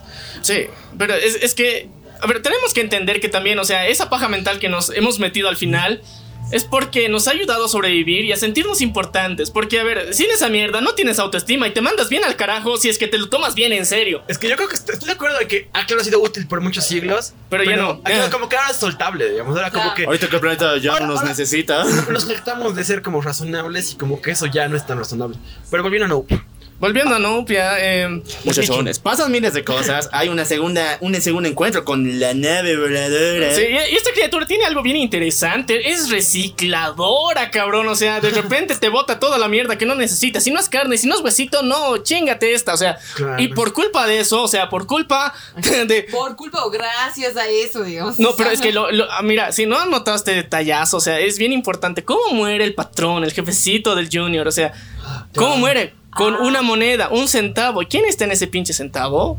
Abraham Lincoln. Vaya, vaya. Ay, no Jordan Peele es un genio. Así que, chicos, si saben de historia de Gringolandia, como se los contamos hace varios episodios, eh, van a entender la referencia. Ya. Son centavitos. Igual, igual como que las monedas son un símbolo bien importante al final de la película. claro. pero, sí, pero al final de la película. Sí, pero. Sin ah, spoilers. sí. ¿Quién hemos Ya, spoilado todo? Pero sí, todos todo, estamos spoileando aquí. Aquí no sin Bueno, spoilers, güey. Bueno, entonces no es en orden. Como, que igual la moneda al final que mata a su viejo es la misma moneda que ayuda a capturar como a la criatura. Porque La saca la foto. última foto donde lo capturan. en- Sí, sí, porque No, todo no la- creo que sea eso, porque. O sea, el- no es No, esa hay anteriores fotos, pero la más cabrona es la Pero esa última. Que son No, no, monedas. Sí, sí, pero esas monedas no son centavos, porque los centavos son de este Sí, vuelo son- más o son menos. son monedas Son monedas bien grandes. feria. Sí, son monedas de feria, digamos. Ah, claro, no son como. Es que son. pero Es según yo, es simbólico. es simbólico. Es como, claro, la moneda. O sea, una moneda mató a tu viejo. Esta moneda va a Te ser. va a hacer. tuyo. r- Y va a matar al millonario. pinche Oliver. No, no, no, te va a hacer millonario, ¿no? es como un Te- callback. Porque Sí. esta película tiene un culo de callbacks igual. Porque cuando el caballo se ve reflejado en esa cosa de la, de la cámara, Sí. eh, que es como un espejo y que se pone alterado. El cuate que viene de. Es su moto de la, de la. ¿Cómo se llama? Del TMX, no me acuerdo. Eh, TMC. Sí, sí, TMC. TMC Ah. tiene un casco que es exactamente igual. Es como un callback de, de esa cosa, ubicas. Porque. Sí, e- es que eh, ese reflejo hace que vos mismo te Claro, mires, como y decir. ves tu ojo, digamos, sí, entonces eh, gracias a eso de- el caballo primero reacciona mal porque se ve a sí mismo, piensa que alguien le está mirando que es el mismo. Claro. Y luego lo mismo aplica para el pinche... Claro que el, bicho, cosa. que el bicho se ve a sí mismo y como que ve una, una, Un... un reflejo, digamos, Sí. y como que se ve, se ve amenazado igual. Entonces, como es un callback de lo mismo. Porque tiene la Eh, misma eh, textura. Eso no lo había pensado, carnal. Ya, bu- buena esa, pero ya. Volviendo al punto. ¿Qué mierda significa todo esto? Porque al final, o sea... ¿Por qué? ¿Por qué? ¿Por no hay qué? que ser racista. o sea, ¿Por qué? ¿qué tiene que- a ver, en esta, pa- en esta película en particular... No, esta película es sobre eso. En esta película no es racista, o sea, eh, eh, eh, es, es lo más mínimamente racista y más incluyente que ha habido de- Claro. de, Jordan Peele Claro, en un particular. poquito la reflexión como dijimos del tatarabuelo de esos chicos. Ese puede ser un buen temita, pero fuera de eso ya no, No, hay no, más pero- temas que haya. Es que yo, según yo, y también es como, es que habla de muchas cosas porque tiene muchos pero habla principalmente como de la sociedad del espectáculo, de que el bicho Claro. incluso como una metáfora de cómo te chupa y te bota y saca nada de ti. Seems a bit. Sí, y eh, eso no solo esa parte, ¿no? Del principio en el que te muestran al ancestro, que es como que nadie le sabe su nombre. Los únicos que recuerdan es como los familiares más cercanos, pero es como literalmente la primera estrella de cine, digamos, del mundo. El primer protagonista de un, de un cortometraje, de alguna manera. Y ya le, le da un nombre, o sea, Jordan Peele le da un nombre y como que da protagonismo, pero te das cuenta que la industria igual es como, claro, esto ya lo olvidamos. Y luego está la parte del caballo, en el que el caballo, como se dan cuenta que no funciona porque se pone agresivo y tienen un caballo que van a poder hacer. CGI y luego, Sí. luego sí es como solo una silueta de caballo, ¿no ve? Entonces, para mí, que habla mucho, primero de, de la, de, de la- de esta cosa del espectáculo, y luego de nuestro hecho de que tenemos que grabar y protagonizar cada momento, porque el cuate de T- TMC literalmente se muere diciendo, por favor, mi, Mi cámara, cámara, mi, cámara. cámara. Pensando que es como, claro, no importa el resto, si tengo esto de evidencia, Voy a hacer la carro. Es que, pero es que en comunicación dicen, decimos. Es comunicadora. Si no, si la historia no está registrada, no existe. Ya. Y, y eso es, y eso es eh, una mierda. Para Claro, empezar, o sea, eh, claro. es una, una completa mierda. Porque, eh, para empezar, la historia la escriben los vencedores, entre comillas, ¿ya? Entonces, ahora, es lo mismo que, que ahora aterrizándolo en nuestro cotidiano vivir y mundano. Es como cuando terminas con alguien. Hay dos versiones de la historia. Probablemente tú solo vas a conocer una, ¿ya? Y probablemente esté más interesante que, que la, que- que- que la versión, digamos, de la otra persona. Entonces, eh, y generalmente siempre nos basamos mucho, digamos, no en datos eh, solamente, digamos, de lo que ha pasado en hechos, sino en emociones que permiten exagerar hechos. Y eso nos lleva a que tengamos un culo de errores históricos bien jodidos a lo largo de toda la historia, en donde... el Chaco, ¿no? Sí, o sea, y estamos muy de la mierda, o sea, y yo creo que ese es uno de los principales pedos que tenemos eh, en Latinoamérica, digamos, porque nuestra historia es tan de víctima y nunca la hemos querido resignificar, o sea, nunca hemos querido resignificarla bien. Y depende del país en que te la cuentas. O sea, el 23 de marzo aquí es una cosa, pero cruzas la frontera y en Antofagasta es Ah, otra cosa, ¿no? Sí, no, ahí es días es de celebración y fiesta, pero... Ahí- ahí es mentira. Es, es- Sí. es su día patrio. Sí, no, y en- entonces por eso, o sea, para empezar, o sea, en Bolivia en algún momento, en algún podcast lo dije, digamos, o sea, el 23 de marzo celebraron una pérdida. O sea, ¿qué, qué boludez más grande? O sea, es una de las cosas más, más raras que hay. Si no saben qué ha pasado el 23 de marzo en Bolivia, o sea, son eh, recuerdos de, de- del, ah, no, no, del litoral. Del litoral, ya. Sí, esto, esto me, me- me habla mucho de la historia del otro carnal, del, del, del monito, ¿cómo se llama? Eh, Jules eh, y Gordy. No, no, Gordy, Gordy. No, el, que no Gordy es el mono. El, mono, el que no es el mono, el, el- el que aparece en Walk- The Walking Dead. Jules se llama aquí en la película. George. Ju- Jules. Jules. Este carnal, como que tiene esa historia en la No es que. el mono. Por no decir asiático para que no lo funen. Sí, el güey. mono. ¡Es chino, güey! Era, era asiático, pero. Eras. Ah, No me fijo en las No, cosas. el Oh. No me fijo en las cosas. El pero. humano, el humano. No, pero la cosa es que igual, como que este cuento tiene No una, fijo. una, una historia bien jodida en la que, en la que está intentando resignificar su pasado de- a su propia manera. Porque, Haciendo de Chosen, man. Claro, porque tiene, tiene como todo un altar de el momento más importante de su vida, que era cuando eh, eh, protagoniza la serie, y tiene el zapatito que Sí. hablan de esta cosa, ¿no? De, de un mal milagro, que es como una, un milagro, algo que no soldría pasar, pero está- no, no, no, no, es bueno, digamos. Y ve el zapatito todo manchado de sangre que estaba ahí parado por alguna razón. No. Y es como que cuenta también está resignificando su historia de una manera equivocada, porque para él su historia es como, claro, yo soy el que sobrevivió y por lo tanto los animales me aman y esta bestia Pero- va a amarme a mí. Eso es un mecanismo de defensa para lidiar con el trauma. Sí, o sea, te- no lo podemos culpar, obviamente, para empezar. O sea, Claro, si es es pasado que fue acaso, o sea, no, o sea, su pasado fue una mierda, tiene un trauma con el que podrías pasarse la vida llorando tranquilamente, pero, o sea, él, Eligió. él eligió el camino del capitalismo, perras, porque eso, eso Stop, es lo que te enseña. América. Pero ¡Viva el patriarcado! Así que, chicos, eh, eh, hay, que, hay que No le pensar. jueguen al verga. Sí, Ni no le jueguen al- ninguna criatura. No, güey. más, más allá de eso, yo creo que, o sea, este, este pinche chino, o sea, cumplió el sueño americano, o sea. Este pinche niño. Co- Cobrar placa de diversiones O sea, ya, y no- Coreano. No. O sea, No sabes, dale. no, ¿qué tal vez es vietnamita, no sé. Gringo, ya. men, es gringo, ese cuate nació en Estados Unidos. ¡Eh! Ah, O, sea, mira, independientemente de qué tan rasgados tengas los Ah. ojos, o sea, eso fue capitalista. Sí.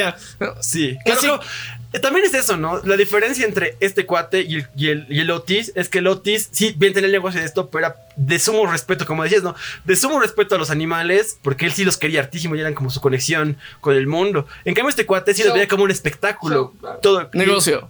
Business, Pero capitalismo. Es, que era un espectáculo. Los caballos eran como la comida el ofrenda. espectáculo, claro. Y, O sea, ahí, ahí no hay conexión ni pedo porque los están matando. o no, pues es, la- es el paralelo. El paralelo de que este cuate tiene mucho respeto y por eso Otis sobrevive. Y Otis, porque Otis sí conoce a lo salvaje, ¿no? Y este cuate cree que conoce a lo salvaje, pero muy al contrario, solo lo ve como espectáculo, porque él se crió en la sociedad del espectáculo, era un actor infantil. Sí. Ya, o sea, el otro también, rotos. pero. No, es que el otro no era un No. protagonista. El otro Sí, era. no. Era el. Era un. Era el de. Era. Sí. Uno quería sacar de- beneficio. tenía caballos, más allá de lo que a lo que se quedan los caballos, él era un ranchero. Era Sí. Un cuidador de caballos. Sí, o sea, ya. Cada, cada uno de alguna. Pero igual formaban parte de la misma industria. Eso al Sí. final. Pero cada uno tenía como que un, Un rol distinto. un rol distinto. Digamos, uno era el prota que estaba ahí, el otro era el que cuidaba que el caballo haga lo que tenía que hacer y ya. O sea, son. Pero formaban parte de la misma industria. Entonces podemos ver ahí cómo eh, generalmente, digamos, eh, la industria te termina destruyendo cuando te metes bien a huevo con eso. Cierto. Entonces te, te, manda la shit y, y así de malagradecida puede ser, digamos. Me parece la lección. Esa puede ser, digamos, la, la, la reflexión más importante de eso, digamos. Si, si, si seguimos con la teoría de que, o sea, el pinche... Que, uh, Alien. alien barra... O sea, si le vemos un significado así más, Simbólico, más- más esa madre. simbólico y todo, y leemos entre líneas, está bueno. Pero así, si lo vemos incluso superficialmente y simple, como una película de extraterrestres, de Está buena igual. está buena. Está buena. Buenaza, buenaza. Y también habla, habla de lo que hablan muchas películas terrestres, digamos, que es como eso, ¿no? De que el hombre contra la naturaleza. Pero, Y- o sea, ma- yo creo que otro punto, aparte de esto, es el puto camarógrafo. O sea, ese güey. yo creo que... Es Clint Eastwood ese cuate. Sí, no, para mí Sí. e- ese men tiene, tiene algo bien particular que entiende y es tan apasionado por lo que está haciendo que se sacrifica a sí mismo con tal de como que conocer a profundidad lo que está filmando. Ah, periodista de corazón, documentalista, o sea, los periodistas de guerra se han metido en cosas Y como no que han tiene, vuelto más, y como ¿no? que tiene esta frase increíble que es como Pero es no, que- mere- ah, no La- merecemos la, la luz. perfección ah, algo así ¿no? no merecemos la perfección algo así Eh, Dijo algo raro y se fue. Sí, sí, algo raro y se fue, ya, sí. Bueno, ahora yo quiero escuchar cómo se relacionan estas películas. Ya he escuchado mis relaciones, bueno, has escuchado tu relación de Get Out con Get Us. Out con Us. Ya. Y con Nap no creo. ¿Cuál app? No. Con Nap. No, Como No, buscando no. Nemo. Ya, con, ya, con, con Nope, ¿cómo creen que se, re- se- Yo, yo, yo tengo una teoría bien ver, fácil de, de dale. hilar, así, mira. Cuando estos cabrones, ¿no? De, de, de la logia de, de Coágula. Coágula, decidieron hacer todo este mambo, ¿no ve? Empezaron a acabar cosas, ¿no ve? Para que la otra sociedad viva. Y en medio de esa mierda, despertaron esta cosa.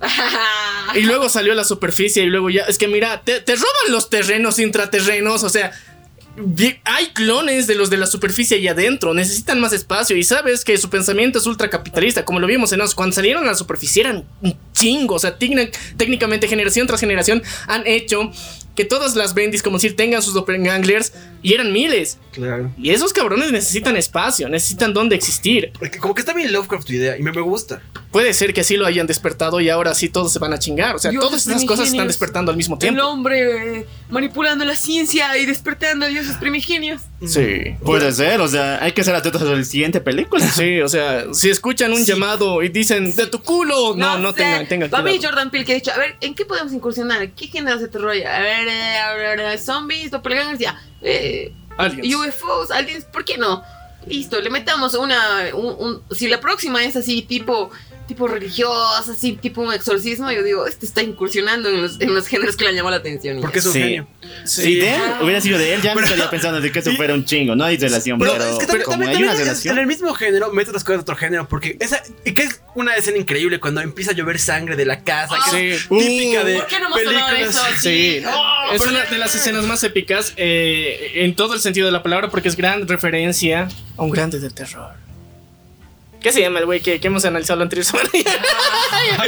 un gran de terror Ay, no, No jodas. recuerdo que se llama ese, el de la naranja mecánica, ese güey. Eh, Stanley Kubrick. Kubrick. Ah, claro, sí, sí, sí. Stanley por, por resplandor. por la cantidad de sangre resplandor, invertida en... Sí, en el resplandor también. Sí, Li- literalmente es, es, es, es una obra, una oda eso. Claro.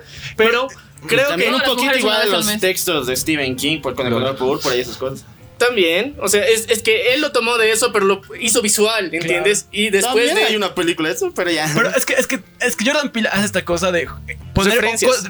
cosas como, como en Oz, ¿no ve? Que es como, al principio es una película de Home Invasion, porque no sabes que es como todo un despute luego. Sí. Ajá. Y también es como una, tiene muchas referencias a películas de zombies o de, de gente que vive Sí. bajo tierra. Por está Es como- experimentando todos los. Claro, es lo Sí. que es un genio.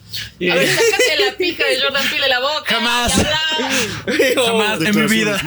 Sí, declaraciones muy fuertes. ya, Se la croma Jordan Peele. Yo muy bien, haría. muy bien, tú muy bien. Pero yo creo que ahora nos falta el último hilo. ¿Cómo mierda unimos esto con Them? ¿Ya? No, no, no, Es de otro Yo tipo. no quiero hacerlo porque se le prende a otro, a otro cuate, güey. No, Es sí. cla- claramente esta, este bicho extraterrestre era de Ku Klux Klan, listo, ya está. Siguiente podcast. Porque es blanco, ¿no? ¿Eh? Es Yo creo- blanco, Ah, porque es blanco, ¿verdad? No, Tal bueno, vez sea no la inspiración de ese. O tal vez, sectario. tal vez ese güey era racista, ya. Sí, es que O sea, Era, era blanco de otro planeta y dicho, güey, era- No. no era racista de los humanos, o sea, no, no de, de los negros. Ah, o sea, es distinto, no ve, o sea, pero igual, o sea, racismo y racismo. Eh, en ver, términos ¿Por dónde conectar? modernos, Tal vez como Humanos. que el primer acto, ese, ese, ese cuento de caballo que era afroamericano, que Sí, es sí. como antiguo, sociedad antigua, no sé, por ahí. es, es que yo creo que... hagan, tarea en casa. Yo creo que tal vez podemos unirlo de una forma más sencilla con el hecho de que, o sea, eh, desde las antiguas comunidades eh, primigenias de migrantes europeos en Gringolandia, siempre ha habido este sentimiento ritualístico de, o sea, soy el elegido, enviado por Dios, el único que puede hablar con Dios. Probablemente así empezó muchas de estas sectas que después se convirtió en coágula. Pucha, pero este Jim Jacket igual era migrante y lo trataron mal, lo mataron al final. Pobrecito. ¡Oh! ¡No puede ser! ¡Mataron un inmigrante a la película Acabo de de Jordan con, Peele! con, con Jin Jacket, acabo de empatizar con ese bicho, man. Sí, pues tal vez lo rechazadito de su sociedad de Eso no alguien. quiere comer y que no lo jodan. comer y además, o sea, pobrecito, no conoce ni el lugar, come lo que puede, todavía se atora con cosas. qué Vino aquí por un mejor mañana. Sí, pedo, ¿no? o sea, no, no mames. Humanidad, nos pasamos de lanza, chicos. Tenemos que pedir perdón, eh, o sea, eh, eh, en conjunto a, esta, a este pinche alien, porque en serio, no solamente no, nos bastó con rechazarlo, con humillarlo públicamente, sino lo hicimos explotar, o sea, le explotamos. sacan foto y todavía le sacan foto. Sí, antes de su explosión, chicos, o sea, Oren por Prey Jack. sí, chicos, o sea, no, nos, nos pasamos de lanza con Jean Jacket. Por favor, F en los comentarios. Si literalmente estaba molestando a nadie que no se comía. Piensen en lo que hacen, piensen. en Piensen, piensen bien, hacen. o sea, eh, nos pasamos de lanza. Jordan Peele, eres un monstruo, muy creativo. ¿Sabes qué es bien turbio? Que ahora me doy cuenta que sí, se han mudado hace seis meses los cuates de la granja para hacer sacrificios de caballos. Hace mucho tiempo que estaban haciendo sacrificios humanos también este cuate. Porque el bicho estaba lleno de personas, por eso escuchaban gritos. Ah, por eso se ha caído todo, Ah, toda la gente Claro. ahí tirada. O sea, el cuate Ah. ya sabía que era peligroso llevar personas ahí, pero estaba sacrificándonos al bicho, porque creo que la única ambición del cuate era ser cuate del- del- de la entidad. Que por otro lado, él tampoco sabía que no era una nave espacial. ¿Cuál, Porque ¿El que no era el mono? Sí, el, el asiático. El asiático. El, sí. el que sale Oh. Porque porque él, él no sabía qué era. Porque supongo que él sí creía que eran aliens, pero porque hasta sus maquinitas tenían aliens y como que sus hijos tenían disfraces de Ah, aliens. porque, sí, sí. claro, pues porque era lo rentable, lo vendible. O sea, tienes que hacer que la Capitalismo. gente eh, reaccione a un símbolo conocido. Es que más que capitalista, que sí, obviamente. Patriarcal. Este cuate era tremenda, tremendamente. Era un psycho, me encima mandaba a las personas a que se mueran. O tal vez estoy equivocado, pero ya No. había como casos. No, yo creo que sí. Yo creo que, o sea, sí mandaba a algunas personas ¿Mandaba? de vez en cuando. Men, cuando el papá de, de- de los, de los changos se muere, porque el, el bicho estaba lleno de personas y cayeron monedas. O sea, Sí. fíjate, comió un caballo, pero también todo, No. todo el público. Pero Una ¿quién tiene una moneda? Pues era una o sea, persona. Sí, por lluvia de eso. sangre Güey. caen huesos. Pero y pre- gente, pregunta, o sea, ¿disolvía la ropa porque nunca caía ropa? No, solo de No, metal. caía ropa. Disolvía todo lo que no sea metal. ¿Y plásticos Ah. también? No, plásticos claro. no, plásticos no son, tomaban. son ¿no? tóxicos, o sea, hasta si para los las aliens. banderillas, claro, porque Sí. no le gustaba. No, los plásticos son tóxicos Claro, hasta no, para los no, no, digamos. aliens. Sí, chicos, así que te- no, no voten, reciclen, chicos. Él era microplásticos. No, eh, él no acepta esas huevadas humanas, no, o sea, no, la industrialización no, chicos. Pero, a ver, ya, ahora sí, contaremos en orden cronológico cómo mierda se hilan todos estos, ya, o sea, según nuestra teoría, Vean, chicos. que empezar. Sí. Yo me abstengo con la de Den. Ahora sí empieza. Ya, chicos, hace mucho tiempo migraron, migraron emigrantes, valga la redundancia, europeos, que les gustaba rendir culto a cosas raras, ¿ya? Entonces, durante ese tiempo, llegó alguien llamado... ah, religión, religión católica, apostólica romana, que les dijo, no cabrón, estás equivocado, ahora miente y di que me crees. Y como aceptaron y empezaron a mentir y dije, decir que le creían, llegaron a Gringolandia, así, usurpando la tierra a los pieles rojas, a los nativos americanos y luego autonombrándose americanos, los muy putos. Y en todo eso empezaron a crear mini sectas, en las sectas en donde ellos decían ser hablados por el mismísimo creador, que les decía cosas, que hagan cosas, que digan cosas, que maltraten, que sean racistas, y así se inauguraron los jueves de racismo. Gracias al jueves de racismo, a lo largo de la historia, nuevas comunidades empezaron a seguir su ejemplo, practicar esto, pero a, gran escala, a una gran escala, en el punto en donde ellos se sentían superiores que los demás, ellos querían tener más, querían vivir más, y esto generó en una sociedad llamada coágula. Eh, dicha sociedad en algún punto de la historia empezó a experimentar con el resto, porque querían ser superiores, querían ser mejores, Y cuando eran mejores, decidieron cómo dominamos estos cabrones. Ah, un experimento les demostró de que podían crear doppelgangers de todas las personas que estaban a su alrededor. Do- dominar al doppelganger, al clon malvado, les permitía de alguna forma tener a los demás bajo control. Entonces, esta iba a ser la estrategia suprema para mantenerlos aislados. Y para hacer esto tuvieron que hacer un plan muy vergas en donde excavaron a, a lo largo de la Tierra una subciudad, una subcultura, unos mundos intraterrenos. Y al hacer eso despertaron una identidad, una entidad malvada, desconocida, que no sabían que lo habían hecho. Y ellos siguieron con su plan vergas y luego llegando hacia la modernidad, nos dimos cuenta de que uno, los cabrones que ocultaron durante tanto tiempo en el submundo, despertaron y fueron a chingarse a todos. Dos, eh, ellos querían ser eternos, entonces descifraron y crearon otro plan malvado muy vergas en donde los jueves sacrificaban a negritos para trasplantarles su identidad y ya no ser tan racistas como decían ser porque ahora ellos serían los negros. Y después, como último y final paso, el karma les cobraría venganza porque estas, estos seres que han despertado ahora se están tragando a la gente desde el cielo. Y es por eso que Dory no recuerda cosas. Sí, eso también conectado con buscando a, a Nemo, por favor. Sí, ¿recuerdan ese día que Dory se perdió? ¿Recuerdan ese día que Dory no recuerda nada? ¿No recuerda quiénes son sus papás? Todo eso empezó porque Dory es hija de los aliens que ahora vemos en el cielo. La versión madura de Dory es un alien que vuela en el cielo y te absorbe. ¡Ah, bueno, puta! y bueno, eso fue todo por el día de hoy, queridos amigos. Muchas gracias por acompañarnos. Ale, Dae, una- algunas últimas palabras de ese. eh, gracias por estar aquí, les agradezco mucho. ¿Algunas últimas palabras para despedirnos? Jordan Peele es un genio. eh, yo sí. no sean racistas y no, gracias por invitarme, chicos. Siempre es bien divertido pasar la tarde con ustedes. Y a seguir explorando nuevas maneras de terror, aunque sean políticamente correctas. Sí, chicos. Ahora sí, no se olviden seguir a Tabasco en todas sus redes sociales porque tienen buenas tocadas, conciertillos y vienen más música para Es ustedes. cierto, este 4 de noviembre, no sé si se van a escuchar antes de Halloween, supongo. Este 4 de noviembre vamos a presentar nuestro EP en línea, así que porfa vayan. Y si no están en Bolivia, pueden escuchar nuestro EP en, en Spotify, por Sí, si. así que chicos del mundo, escuchen a Tabasco, está potente, está picante, está para que ustedes lo disfruten en grande. Y bueno, este programa estuvo genial, este programa estuvo. Como el culo de tu hermana. Roto, roto, roto partido. Yo soy el local. Y yo soy Menia. Y esto fue. La comunidad LBDT, la venganza del troll. Nos vemos a la próxima. Hasta nunca, putines.